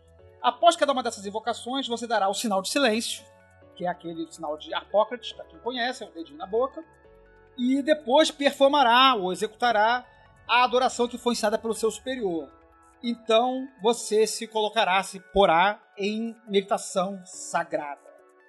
E aí vem um negócio que ninguém que quase ninguém faz, que é essa adoração que vem depois do, do, da adoração ao sol. Você faz uma outra adoração que é ensinada pelo seu superior caso você tenha sorte de ter um superior. Se você aí que talvez esse programa não tem um superior ou superiora, não está assinou, não assinou papelzinho nenhum de AA, não está participando do clubinho do, do, do, dos telemita da, da AA, não tem problema, a gente vai ensinar para você agora essa adoração. Seus problemas acabaram. Seus problemas acabaram! Agora você vai saber. A adoração é a que está nos versículos 37 e 38 do livro da lei, também conhecido como paráfrase da Estela da Revelação que é um rolê enorme, que caralho, não vai dar pra gente discutir isso agora, porque fodeu. Já tem duas horas de cacetada de programa, mas. Ah, a gente não vai falar de fio e kill. Tem na internet, cara. O é o trecho do livro da lei, né? É o trecho do livro da lei. Esse, te, pois é, esse texto não tá no, Esse texto não é originalmente do livro da lei. Tem uma pestilência sobre isso também, mas fala. Assim, vou, vou, vou, falar, vou falar o que eu sei, aí você pestilenta. Quando Crowley tava ouvindo lá o, o, o Ayahuasca ditando o livro da lei, ele falou assim, não sei o que lá, e aí tem um negócio de adoração. E aí você pega a adoração lá que tu, tu, tu pegou do, da Estela, né? Resumindo a história, mais ou menos é essa aí, né? Na verdade, assim, né? E, e disse o profeta ao Deus. Começa assim a passagem, né? O versículo 37 começa assim: And said the prophet unto the God. Disse, eu vou fazer a tradução, eu sei inglês, não sei português direito. And said the prophet unto the God. Aí ele começa, aí adora, eu te adoro na canção, é, eu sou o senhor de Tebas, inspirado no Arauto de Mentu, a mim revela-se o céu velado, alto, é, morto, panca, fracosul, cujas palavras são verdade, eu te invoco, eu te saúdo, blá, blá, enfim, aí vai. Né? E aí, isso, esse é o texto que, na verdade, está na estela da revelação, que o Crowley encontra antes de fazer esse rolê todo de receber o livro da lei, alguns dias antes, mais ou menos uns 15 dias antes, né? Uns, volta do final de março, não vou lembrar a data certinho. E aí ele pede pro museu Bulak, onde ele encontrou a Estela, traduzir a Estela. Então ele fala: Ó, fulano do museu, pega esse pedaço de, de- de madeira aqui que eu encontrei, que eu achei maneiro, e traduz pra mim. Aí o cara lá do museu traduz pro francês, não traduz pro inglês. Aí o Crowley pega esse texto do francês, traduzido lá pelo museu, e faz uma poesia livremente inspirada no texto da Estela. Então esse texto que aparece nos versículos 37 e 38 do livro da lei, que é a adoração que você tem que fazer para o, o- depois de fazer o, o ele é uma poesia livremente inspirada na tradução que o Museu, do Bulak, do Museu de Bulak fez para a Estrada da Revelação. E aí é nesse texto doidão aqui que aparecem essas quatro divindades. Ah, mas onde é que sai esse negócio de, de saudar Ra, Tum, Kefra e Hathor? Nesse texto. Nesse texto, aparece lá no final que tem um negócio de porta que eu vou construir e que é que é uma porta para Ra, Tum, Kefra e Hathor. E aí que aparece lá. É, eu vou tentar falar aqui ah, o texto de cabeça, mas eu vou ver se eu vou conseguir lembrar ele todo aqui. O texto, a, a- a adoração é a seguinte. Em português, vou tentar falar em português. Eu te adoro na canção, eu sou o senhor de Tebas, inspirado do arauto de Mentu. A mim revela-se o céu velado, o alto morto ante afinal com cujas palavras são verdade. Eu te invoco, eu te saúdo, Ha Horkut.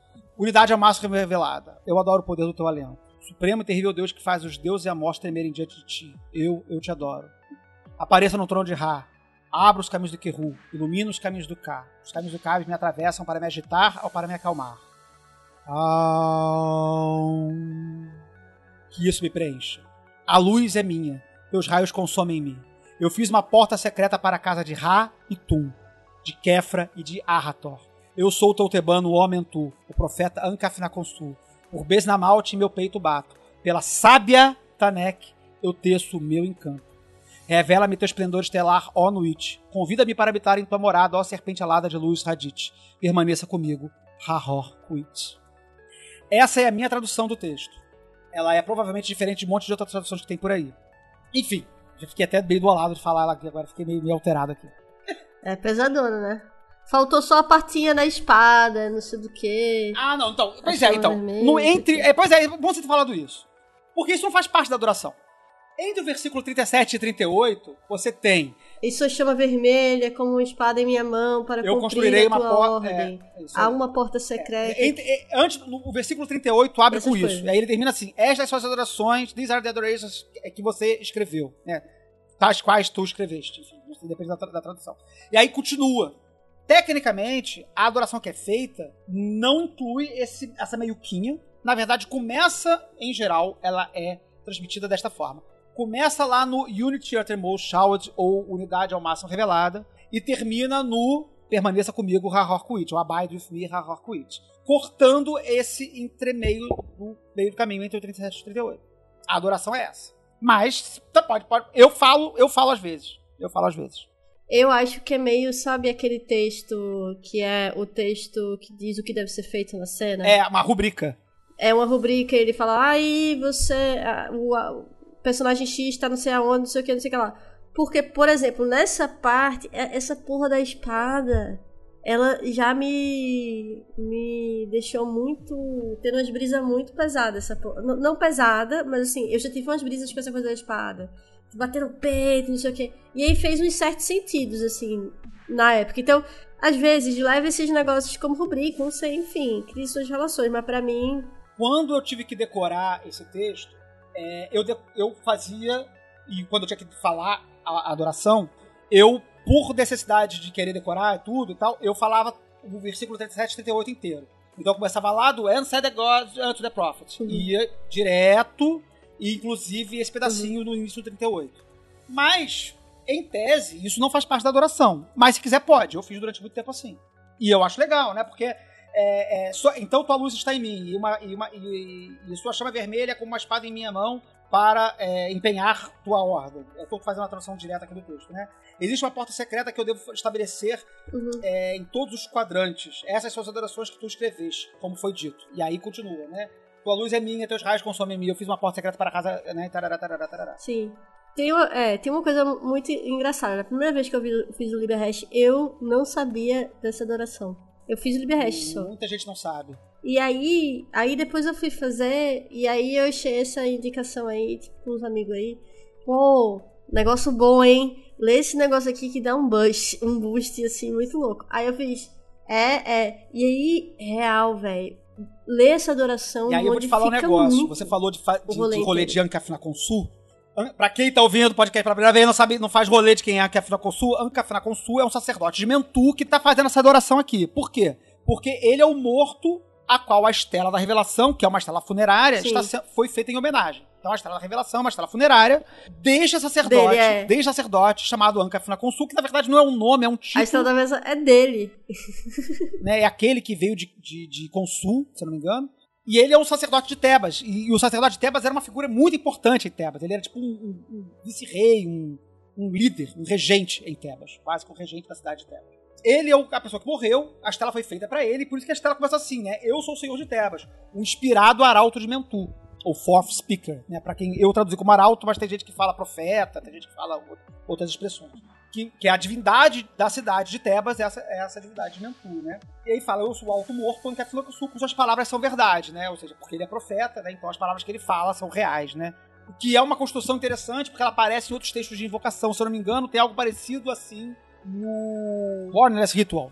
O ritual do nascido, do não nascido.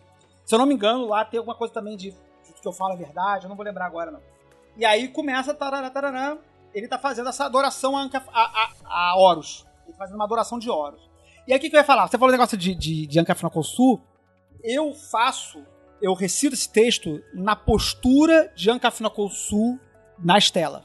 Então, qual é o meu ponto? Eu nunca, eu nunca viajei nesse rolê da Estela, eu nunca, tipo, tive nem muita. Todo mundo tinha uma estelinha, não sei o que, não sei o que lá. Eu nunca fui do tipo que. Eu, eu não entendia o símbolo da coisa. Mas quando, quando eu comecei a fazer essa adoração, inicialmente eu, eu fazia Assunção Forma a Deus das, é, do Sol. Aí eu era Tum, eu era Ra, eu era. Só que aí, quando eu comecei a fazer essa adoração, eu fiz. Não, eu sou o sacerdote. Falar da primeira pessoa, né? E aí o sacerdote. É, eu sou o sacerdote e o sacerdote vai fazer adoração a Ra, vai fazer não sei o que, não sei lá. E aí a Estela começou a fazer sentido pra mim.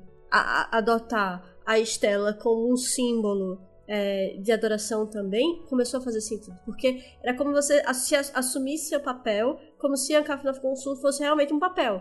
Você pega pra si, você é o sacerdote de si, desse, desse- dessa experiência toda solar. E desse noveon, enfim. E aí, faça o que quiser. E aí, nessa hora que eu comecei a, a- a, tipo, dizer, eu sou da África do Sul, minha relação mudou. E, e mudou com a história da revelação também. Eu fico na postura. Não, não, é por isso que eu acho que é- essa adoração é muito incrível e te ajuda em muitos lugares. Tanto com, com o, assim, ajuda que digo, mas assim, começa a cair umas, é, história umas é fichas fortíssimas, assim. E as coisas começam a fazer sentido. A minha, a minha brisa era a seguinte: era por que, que tem duas adorações, né? Fala, pô, por que, que não vai do início até o final, né? Uma coisa só? Eu paro, faço uma adoração, faço o sinal de silêncio. Aquilo pra mim é, um, é uma pontuação, entendeu? Na gramática do ritual, me diz que aquela primeira adoração não chegou no ao final. E aí vem a segunda adoração também que termina com o sinal do silêncio. Né? Então a minha brisa era a seguinte, que a, a divindade que eu ia é, invocar, que é a da segunda evocação, aí que aí também saber que é a grande pergunta, a pergunta que não quer calar, o que, que é essa Unity Eternal Soul? Isso aí é né? foda. Porque a tradução é muito ruim, né? É, são os quatro deuses, as quatro divindades da primeira evocação unidas. É a trindade telêmica, Nuit, Hadith e Hawakuit. É a sua unidade com Deus que você está invocando? Não sei, tô perguntando. Mas a minha brisa era a seguinte: eu vou. Imagina que eu vou invocar Hawakuit, que é o senhor do Eon. É uma entidade tão poderosa que eu tenho que me assumir uma outra forma, Deus, de uma outra entida- entidade primeiro para ter com ela, entendeu? Eu não posso ir no meu, na minha forma Cissa. Eu assumo a forma de Ra, eu assumo a forma de Ra-Orkuit, e aí eu faço a segunda evocação, invocação dessa segunda entidade, entendeu? É, essa era a minha brisa. E tem uma parada maneira também, que é outra, uma pestilência aí, já jogando, para vocês também debaterem se quiserem, que é a polêmica que até o Cornelis entrou nessa polêmica também. Se é Let It Film ou Let It Kill Me, porque tem versões do texto que tem Let It Kill Me, mas acho que não vai dar nem tempo de falar nisso. Mas vamos voltar para as duas evoca invocações. Se a gente tivesse sido um programa mais econômico no meio do caminho, a gente poderia entrar nesse rolê de Kill Me Filme, mas aí, caralho, isso aí é um rolê muito doido. Como tem coisa nesse ritual, né? É, não, assim, o texto da Estela é um, é um texto para é, Roharakt, que é uma forma de Horus, que é o que é Hahorkuit, né? Enfim, é, é, é, egipciamente, na verdade, é Roharakt. Então o texto está sendo falado de Ankafnokusu para Roharakt, que é o que está desenhado da Estela. Você tem o, o, sacerdote, você tem Roharakt na frente dele, você tem é, Hadith, que é Hadith, né? Que é dito como Hadith, em cima, que é o disco alado, e você tem Nuit ao redor contornando a Estela inteira. Então estão as três divindades ali: Roharakt, Berredit e Nuit. No, no, são as três divindades telêmicas dentro do desenho egípcio original. Né? Então, o Ankafnokusu está lá olhando para Horus, que é Roharakt, que é uma, uma das apresentações de Horus. Então, quando eu faço, eu faço me imaginando como Ankafnokusu, na postura que ele está na estela, com o bracinho para frente, assim, bonitinho, e eu visualizo Horus na minha frente, um bicão de papagaio lá, de o bico dele de... de, de, de... Como, se, como se ele estivesse na carta do Eon. De, baralho de Tote, tarô de Tote. E aí eu vou fazendo. Eu te adoro na canção, eu sou o senhor de Tebas, Aral, inspirado Arauto de Mentu, blá blá blá blá blá blá blá blá, eu te adoro, você para. Então, é assim, em tese, é, né, ele tá fazendo essa declaração para Horus. Então, Horus é a unidade ao máximo revelada. Só que essa expressão não tá na estela, não tá no egípcio, isso não existe na estela. Isso tá no texto que o Crow inventa depois. Na, na, na, ele tá, vou até pegar o texto da estela aqui, para pegar uma tradução da época. Ele diz assim: ele é sublime, eu adoro, maior dos espíritos, é, que dá medo e terror aos deuses. Algo assim. Né? A tradução que o maluco lá faz pro francês, ele diz assim: pegar a tradução para o inglês, claro, porque eu não sei ler francês. Ó sublime. Ó sublime one. Sublime one. É como tá na tradução para o inglês, do francês para o inglês. Do egípcio para o francês, do francês para o inglês. O Crowley pegou esse negócio de ó sublime one e mandou um Unity Tremor Shower que, porra, é inferno para traduzir. Não tem como você traduzir essa porra. Unidade ao máximo revelada. Aí vai, eu adoro a grandeza do seu espírito, como tá no inglês, né? E o Crowley vai adaptando isso para uma paráfrase. Por isso que é chamado de paráfrase da Estela. Porque não é o texto da Estela, é uma adaptação. Então essa, essa, essa adoração é feita para Horus. Eu começo como Ancafina Consul e termino como Horus. Horus vai vindo, vindo, vindo, vindo. No final eu sou Horus. Porque Horus abide with me. Hahorkuit. Habita comigo Hahorkuit. Então a, a, ele começa de frente para mim. Isso é minha prática pessoal, tá? Ele começa de frente para mim e termina comigo. No final eu como se no final estivesse assumindo a forma Deus de Horus, né? Exatamente, é o que eu faço. Aí, Cícero, tamo junto! Bate high five aqui no, no, no, na, na telinha. No final você faz, né? É, é... Até perdi a fala, aqui. Foi outra coisa que eu já esqueci. Né? No final ele fala assim: Mostre-me teu esplendor, teu esplendor estelar, Luit. Convida-me para habitar em tua morada, ó serpente alada de luz, Radit. Permaneça, ou abide, é uma coisa difícil, porque abide seria habitar, né? habita comigo, né? Algo assim, Hahor Kuit. Então é como se ele estivesse vindo e habita comigo, Hahor Kuit. Eu faço assim. Cada um faz do jeito que quiser. É livre, não tem, não tem instrução oficial. Mas o que eu acho maravilhoso é isso, é justo isso. É tipo, você pode fazer várias coisas. É freestyle. Como diz o Flávio, é freestyle, né? Não é freestyle, veja, é um processo investigativo. Esse rolê. Você vai indo e aí é, e aí, nisso que você vai investigando, você vai descobrindo várias coisas, várias camadas desse negócio, que é tipo, é muita camada. Veja, a gente falou de várias coisas que podem ser feitas de diferentes maneiras, ou seja, a investigação e o que você consegue fazer consigo nesse processo é um absurdo de maravilhoso, suculento. Cara, eu acho que o que eu mais gosto do hash é isso. Você falou tudo agora, que é assim, nesse tempo que eu venho fazendo, volta e meia eu vejo um detalhe que eu não tinha prestado atenção antes e falo assim, como eu não prestei atenção nisso? Peraí, peraí, mas isso aqui não é assim não, isso aqui... Esse negócio de fazer a Rockwitch, assim, no final terminar como a Rockwitch, é um negócio mais recente pra mim. É eu um não texto, é um texto muito rico. início, Só, início, só esse pedacinho aqui no início, que, porra, não vai ter como a gente discutir essa porra. Abre os caminhos do Kiru, ilumina os caminhos do K, os caminhos do K me atravessam para me agitar ou para me acalmar. O Crowley faz uma brisa muito doida disso aqui, com é, um lance Rosa Cruz lá, que eu não vou lembrar agora, porque eu tinha que ter anotado pra trazer isso pra falar com vocês, que também repete a mesma estrutura. Provavelmente é, é, ele faz isso de propósito, ele faz isso intencionalmente, ele coloca essas coisas dessa ordem pra fazer uma mimetização de um, de um- rolê Rosa Cruz lá, de uma saudação Rosa Cruz. Eu não vou lembrar agora. Mas, a- pra além desse, dessa questão Rosa Cruz, que você precisa ter de conhecimento prévio pra poder buscar ou ler tudo que o Crowley escreveu pra poder encontrar, tem todo esse rolê de, de, de, de Ku, Kai, Kirabs, Kiru, Ka, né? Que são termos egípcios que são reapropriados. O Kiru problema é quando você fala que você fala que rabs. não, não é Ku, mas é Rabs. de um lado ou do outro. O que que é Kiru? O que que é Ku? O que que é Cabos? O que que é K? Não vai dar pra gente discutir isso nesse programa, porque senão a gente vai fazer quatro horas de programa. Mas aí fica a anotação pro. pro, pro, pro- fica o debate aí pro, pro ouvinte e ir atrás desses termos na internet. Porque é fácil de achar, não é difícil de achar, na verdade. É- é- é- tem um monte de, de texto na. Tem um, acho que daquela, daquele site Serpente Secreta, que tem um texto bem longo sobre o DBS, que acho que eu acho que discute isso, não lembro, mas eu acho que discute isso. Se não discute, isso é fácil de achar na internet. Hoje em dia, hoje em dia a gente tem a, a internet, tem muita merda, mas é- é- tem muita coisa legal, dá pra encontrar um debate sobre esses termos aí. Sim, eu acho que um dos melhores que tem em português é o do Radinu. E se a pessoa lê inglês, cara, tem uma infinidade de coisas. Tem A gente vai botar, a gente vai botar um monte de link aqui. A gente vai botar um monte de link no post. Vai, venha no site, se o site estiver online, porque o site caiu. Precisar ser ressuscitado, né? Se, se o programa voltar, se o programa for pro ar, é porque o, ar vol- é porque o site voltou ao ar, né? Senão, senão ele não vai conseguir ser publicado. Mas ele vai ter voltado. Ia tirar onda, ia dizer assim, vou voltar ao programa anterior e dizer assim, seu Feliciano, joga um Iaô aí. Que seu Feliciano. Foi seu Feliciano, né? Que disse, ah, quando tudo der errado, joga um Iaô aí que. Pra gente ressuscitar, é, ressuscitar o site, velho. A única coisa que eu queria falar, que eu falei recentemente até lá na Telema Brasil, e muita gente ficou surpresa, né?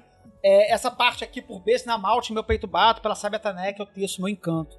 Eu recentemente consultei todas as traduções do livro da lei que eu tenho aqui na minha estante, que são cinco ou seis, e todas estão erradas, em que é escrito pelo sábio Tanek. Né? É, isso aí é, é assim, porque em inglês está Wise Tanek, e tudo bem, não tem gênero, né? Então você po- poderia ser sábio ou sábia. Mas o próprio Crowley comenta isso no próprio Liberaba, no, no, no, no, Magic, né? no Equinócio dos Deuses, na parte 4 do, do Liberaba. Ele explica esse contexto, então gostaria de ter lido alguns, al- alguns textos fundamentais para entender o- o- a recepção do livro da lei e tal. Pra saber que Tanek é a mãe de Ankaf na Consul. Essa dupla, pelo sábio Tanek, eu, te, é, é, eu ba- meu peito bato, e eu quando recito, eu bato no meu peito, eu faço esse gesto, eu dou uma batida. E eu briso também com as, a- os pilares da severidade e, e- e- e da misericórdia. Também faço uma brisa doida, então eu visualizo Tanek e, e Besnamaut como os pilares do meu lado. Então, enfim, aí, quanto mais referência você tem, mais referência você vai metendo, né? Vai, vai enfiando, vai entochando referência no negócio aí. Mas Tanek era mãe. Ela era uma sacerdotisa de Amon-Ra, música, né? Em, em umas traduções mais recentes da Estela, ela é descrita como a, a- a tocadora de sistro.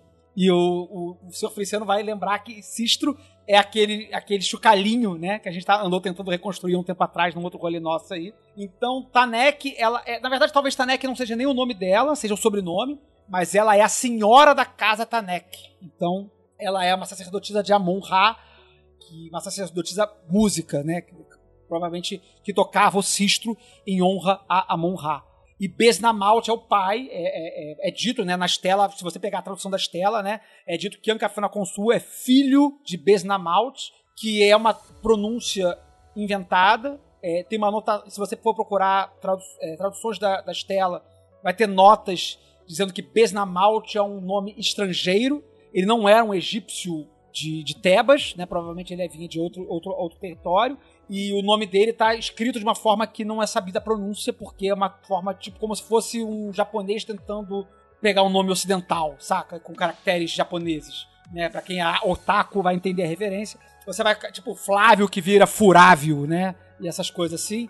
Besnamalt é uma, questão, é uma questão similar. É um nome que não é natural do egípcio, não é um nome egípcio, e foi escrito em egípcio para representar a grafia de um nome estrangeiro. Então a gente não sabe a pronúncia de Besnamalt, mas pouco importa. Fica só a curiosidade. Besnamalt e Tanek são os pais de Ankafnaconsu. Então, quando você for falar o texto, ignore qualquer tradução que você encontrou por aí que está escrito sábio. É sábia Tanek. Ela é a mãe de Ankafnaconsu. E quem achou que não dava para fazer programa sobre Liberhash, estamos aí com 2 horas e 40 de programa, ou um pouquinho Agora durma com essa. Agora durma com essa. E não falamos tudo. Tem que fazer um, programa de Liberhash de 6 horas pra gente poder começar e terminar com o hash. é verdade, ah, excelente ideia. Abre com o hash num horário e termina com o hash. Muito boa ideia essa Maratona Hash. Maratona Hash. É isso, galera. Cara, porque a gente não falou de várias coisas. A gente não falou do, do, das, do, das questões da alma egípcia, né? Do Ka, Kabis, Kru. A gente não falou em detalhes sobre as divindades. Né? A gente poderia ter falado sobre Ratum, é, Hathor e Kefra em mais profundidade. É, a própria questão da, das o filme Kill Me. Faltou o Fio e Kill Me. Que é um, que é um rolê doideira aí. Eu, eu uso eu uso Fio e quem fala Kill tá errado, incluindo o, o Imeneus Beta, que defende esse rolê aí errado. A gente também não falou que a Estrela da Revelação ela é uma Horcrux do Ancaf na Consul. Caralho, isso aqui é chamada pra esse pra esse podcast. Ele tinha que acordar no é. final. Tava quase dormindo aí. Várias horas. Ele acordou pra causar. Hoje, em grande insight que tive depois de tudo isso. Caraca, Horcrux. Horcrux é café na consuência. É porque é muito doido você pensar que o cara, sabe, 4 mil anos atrás, fez uma lápide para ele lá e tal. E hoje em dia ela é um ponto central da religião de uma galera aí. Caralho. Então, tipo assim, o, o, quanto que a relação com ele, dele com o espiritual ressurgiu, ressuscitou depois de 4 mil anos. Aí. Mas eu acho que aí para ficar, é, aí ficar a reflexão de que nem toda Horcrux é ruim, entendeu? É, é como uma peça de, de arte, assim. Você continua, a sua vida continua num objeto e as pessoas vão sempre falar de você. Estamos aqui, a Café na Consul. e teu nome aí, irmão. Valeu. Caraca. Vamos, agora quando eu falar que eu sou na Consul. Ancap na Consul. Ancap na Consul. Putz, cara, agora já vou falar de outro jeito. Que eu falar aí que a gente pode fazer num outro programa, de repente, sobre outro assunto, mas que a, a, o texto da Estela, ele aparece em outros lugares, várias referências desse texto aparecem em outros lugares, como a Cissa falou, aparece no Liber Cadaveres, aparece na Missa da Fênix, é também dito o texto da Estela da Revelação. Em outros lugares também aparece é, é, não só os textos inteiros, como outros pedaços, como por exemplo a, essas quatro divindades que aparecem na Estela, a própria ideia do Ancafra Sul, o conceito espiritual de Cabes e Ku, que aparece no próprio livro da lei. Então, vários. É, esse texto é muito fundamental porque ele se desdobra em muitas questões dentro da espiritualidade telêmica. Então a gente pode retornar esse texto depois no programa futuro, em que a gente for abordar um outro lugar que, que trate desse texto. Ou de repente fazer um programa sobre a Estela propriamente, ou enfim, tentar fazer uma outra coisa assim. Porque realmente tem, tem muita coisa para fazer aqui. Essa Estela, só lembrando aqui, eu tô, peguei umas anotações aqui. Ela é da provavelmente 25 dinastia, 725 anos antes de Cristo, antes da Era Comum. Então aí soma 2000 com 720, dá aí mais ou menos 2.740 e poucos anos atrás, é, é, Sul morreu. Ela foi encontrada no templo mortuário, mortuário de Hatshepsut, Hatshepsut, que eu não sei pronunciar, mas que foi uma das poucas faraoas do Egito. Se não me engano, foram sete ou oito mulheres faraó. Então ele foi encontrado de uma dessas, embora não tenha sido é, contemporâneo dela. Provavelmente a Estela foi de outro faraó, né, do tempo de outro faraó, mas foi movida para os sistema mortuário dessa faraó. E é isso, galera. Também não falamos de Mentu, né? Cara, quem é sacerdote de Mentu? Quem é Mentu, galera? Caralho, tem muito Deus para falar, é muita galera. Fica aí, pesquisem a Wikipedia. A Wikipedia, assim, sério mesmo, sem brincadeira, a Wikipedia fala um pouquinho de cada um desses deuses. Você pode lá procurar sobre Mentu, sobre Tebas, sobre. Inclusive tem um artigo sobre a Estela da Revelação na Wikipedia em português. E eu descobri essa semana, semana passada, que existe uma reprodução da Estela da Revelação no Brasil, num museu é lá no sul. é, esqueci o nome da cidade agora. Muito doido isso, eu vi isso também, muito doido. É, tem um museu egípcio. ah, Caraca, esqueci o nome da cidade. Mas é uma cidade lá no, no Rio Grande do Sul, se eu não me engano, que tem uma reprodução da Estela da Revelação lá. E eu tô conversando com o maluco que fez a Estela pra ver, pra pedir uns favores pra ele aí, que de repente vão aparecer por aí mais pra frente aí, em outros lugares. Mas é isso aí. Caraca, tô cansado. Duas horas e caralhada de programa, galera. Muito obrigado por todos que acompanharam aqui. Faz tempo, né, amigo, que não grava um tão grande. Galera, Aí. É, tem, tem gente que gosta O povo do vai programa, gostar. né? É, o- parabéns pra você que aguentou até o final, galera. Palavras finais! Cissa, você que é responsável por isso aqui. Dê suas considerações finais para o programa. Cara, vocês são maravilhosos, são lindos. Eu amo o Calem, eu sou super fã, tô aqui como fã do Foco de Pestilência e aluna do Calem, louca pra voltar pro presencial. Nós também te adoramos. Nós Adoro vocês. Isso é a primeira coisa. Muito obrigado por esse programa. Vocês, nossa, arrasaram. Era tudo que eu esperava e mais alguma coisa. E é isso, gente. Só tenho a agradecer e dizer pra galera, cara, não peguem o que a gente falou. O que a gente falou é legal, mas assim, façam o resto e vejam por você mesmo, vocês mesmos. Se permitam ah, se transformar por esse ritual. É isso. Raquelzinha Ferraz. Liberrest, gostoso demais. Como a Cicinha falou, vá lá e veja. E aí depois você volta e fala se é uma bosta ou se, tipo, é tudo isso que a gente ficou aqui horas e horas falando. Senhor Feliciano. Saudações pra Kefra, do teu Hultar. É isso, galera. Acho que no final das contas, com- é, é, pegando o gancho do que a Cissa falou, talvez até, até seja melhor a gente não ter explorado tanto todos os detalhes do, do- do texto, porque eu acho que o gostoso também desse trabalho, que é uma característica desse rolê telêmico como um todo, né? É essa pesquisa, é essa investigação, e também não só a pesquisa, mas a invenção sobre essas coisas, a improvisação, a descoberta da experiência. Eu também não comecei fazendo como Anca Sul, eu também não terminei fazendo como, como Horus, como, como a Cissa falou, e a gente acabou partilhando de uma mesma descoberta, de uma mesma prática, que ninguém ensinou pra gente, a gente descobriu sozinho, e eu acho que isso também faz parte da descoberta da prática, do ritual, é descobrir outras coisas como fazer, outras posturas, outras adorações, outras é, formas de Deus, como fazer as formas de Deus, em que momento fazer. Isso são todos detalhes que eu acho que são abertos pra improvisação, não estão descritos no ritual. É, cada um pode fazer do jeito que quiser, pode usar o que a gente falou aqui como ponto de partida, mas também como ponto de mudança.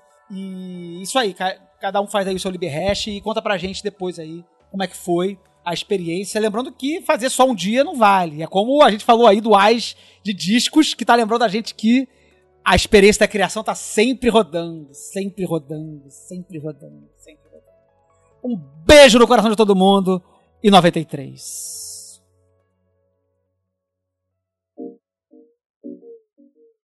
Editado por Dodô de Patinete. twitter.com barra Dodô de Patinete.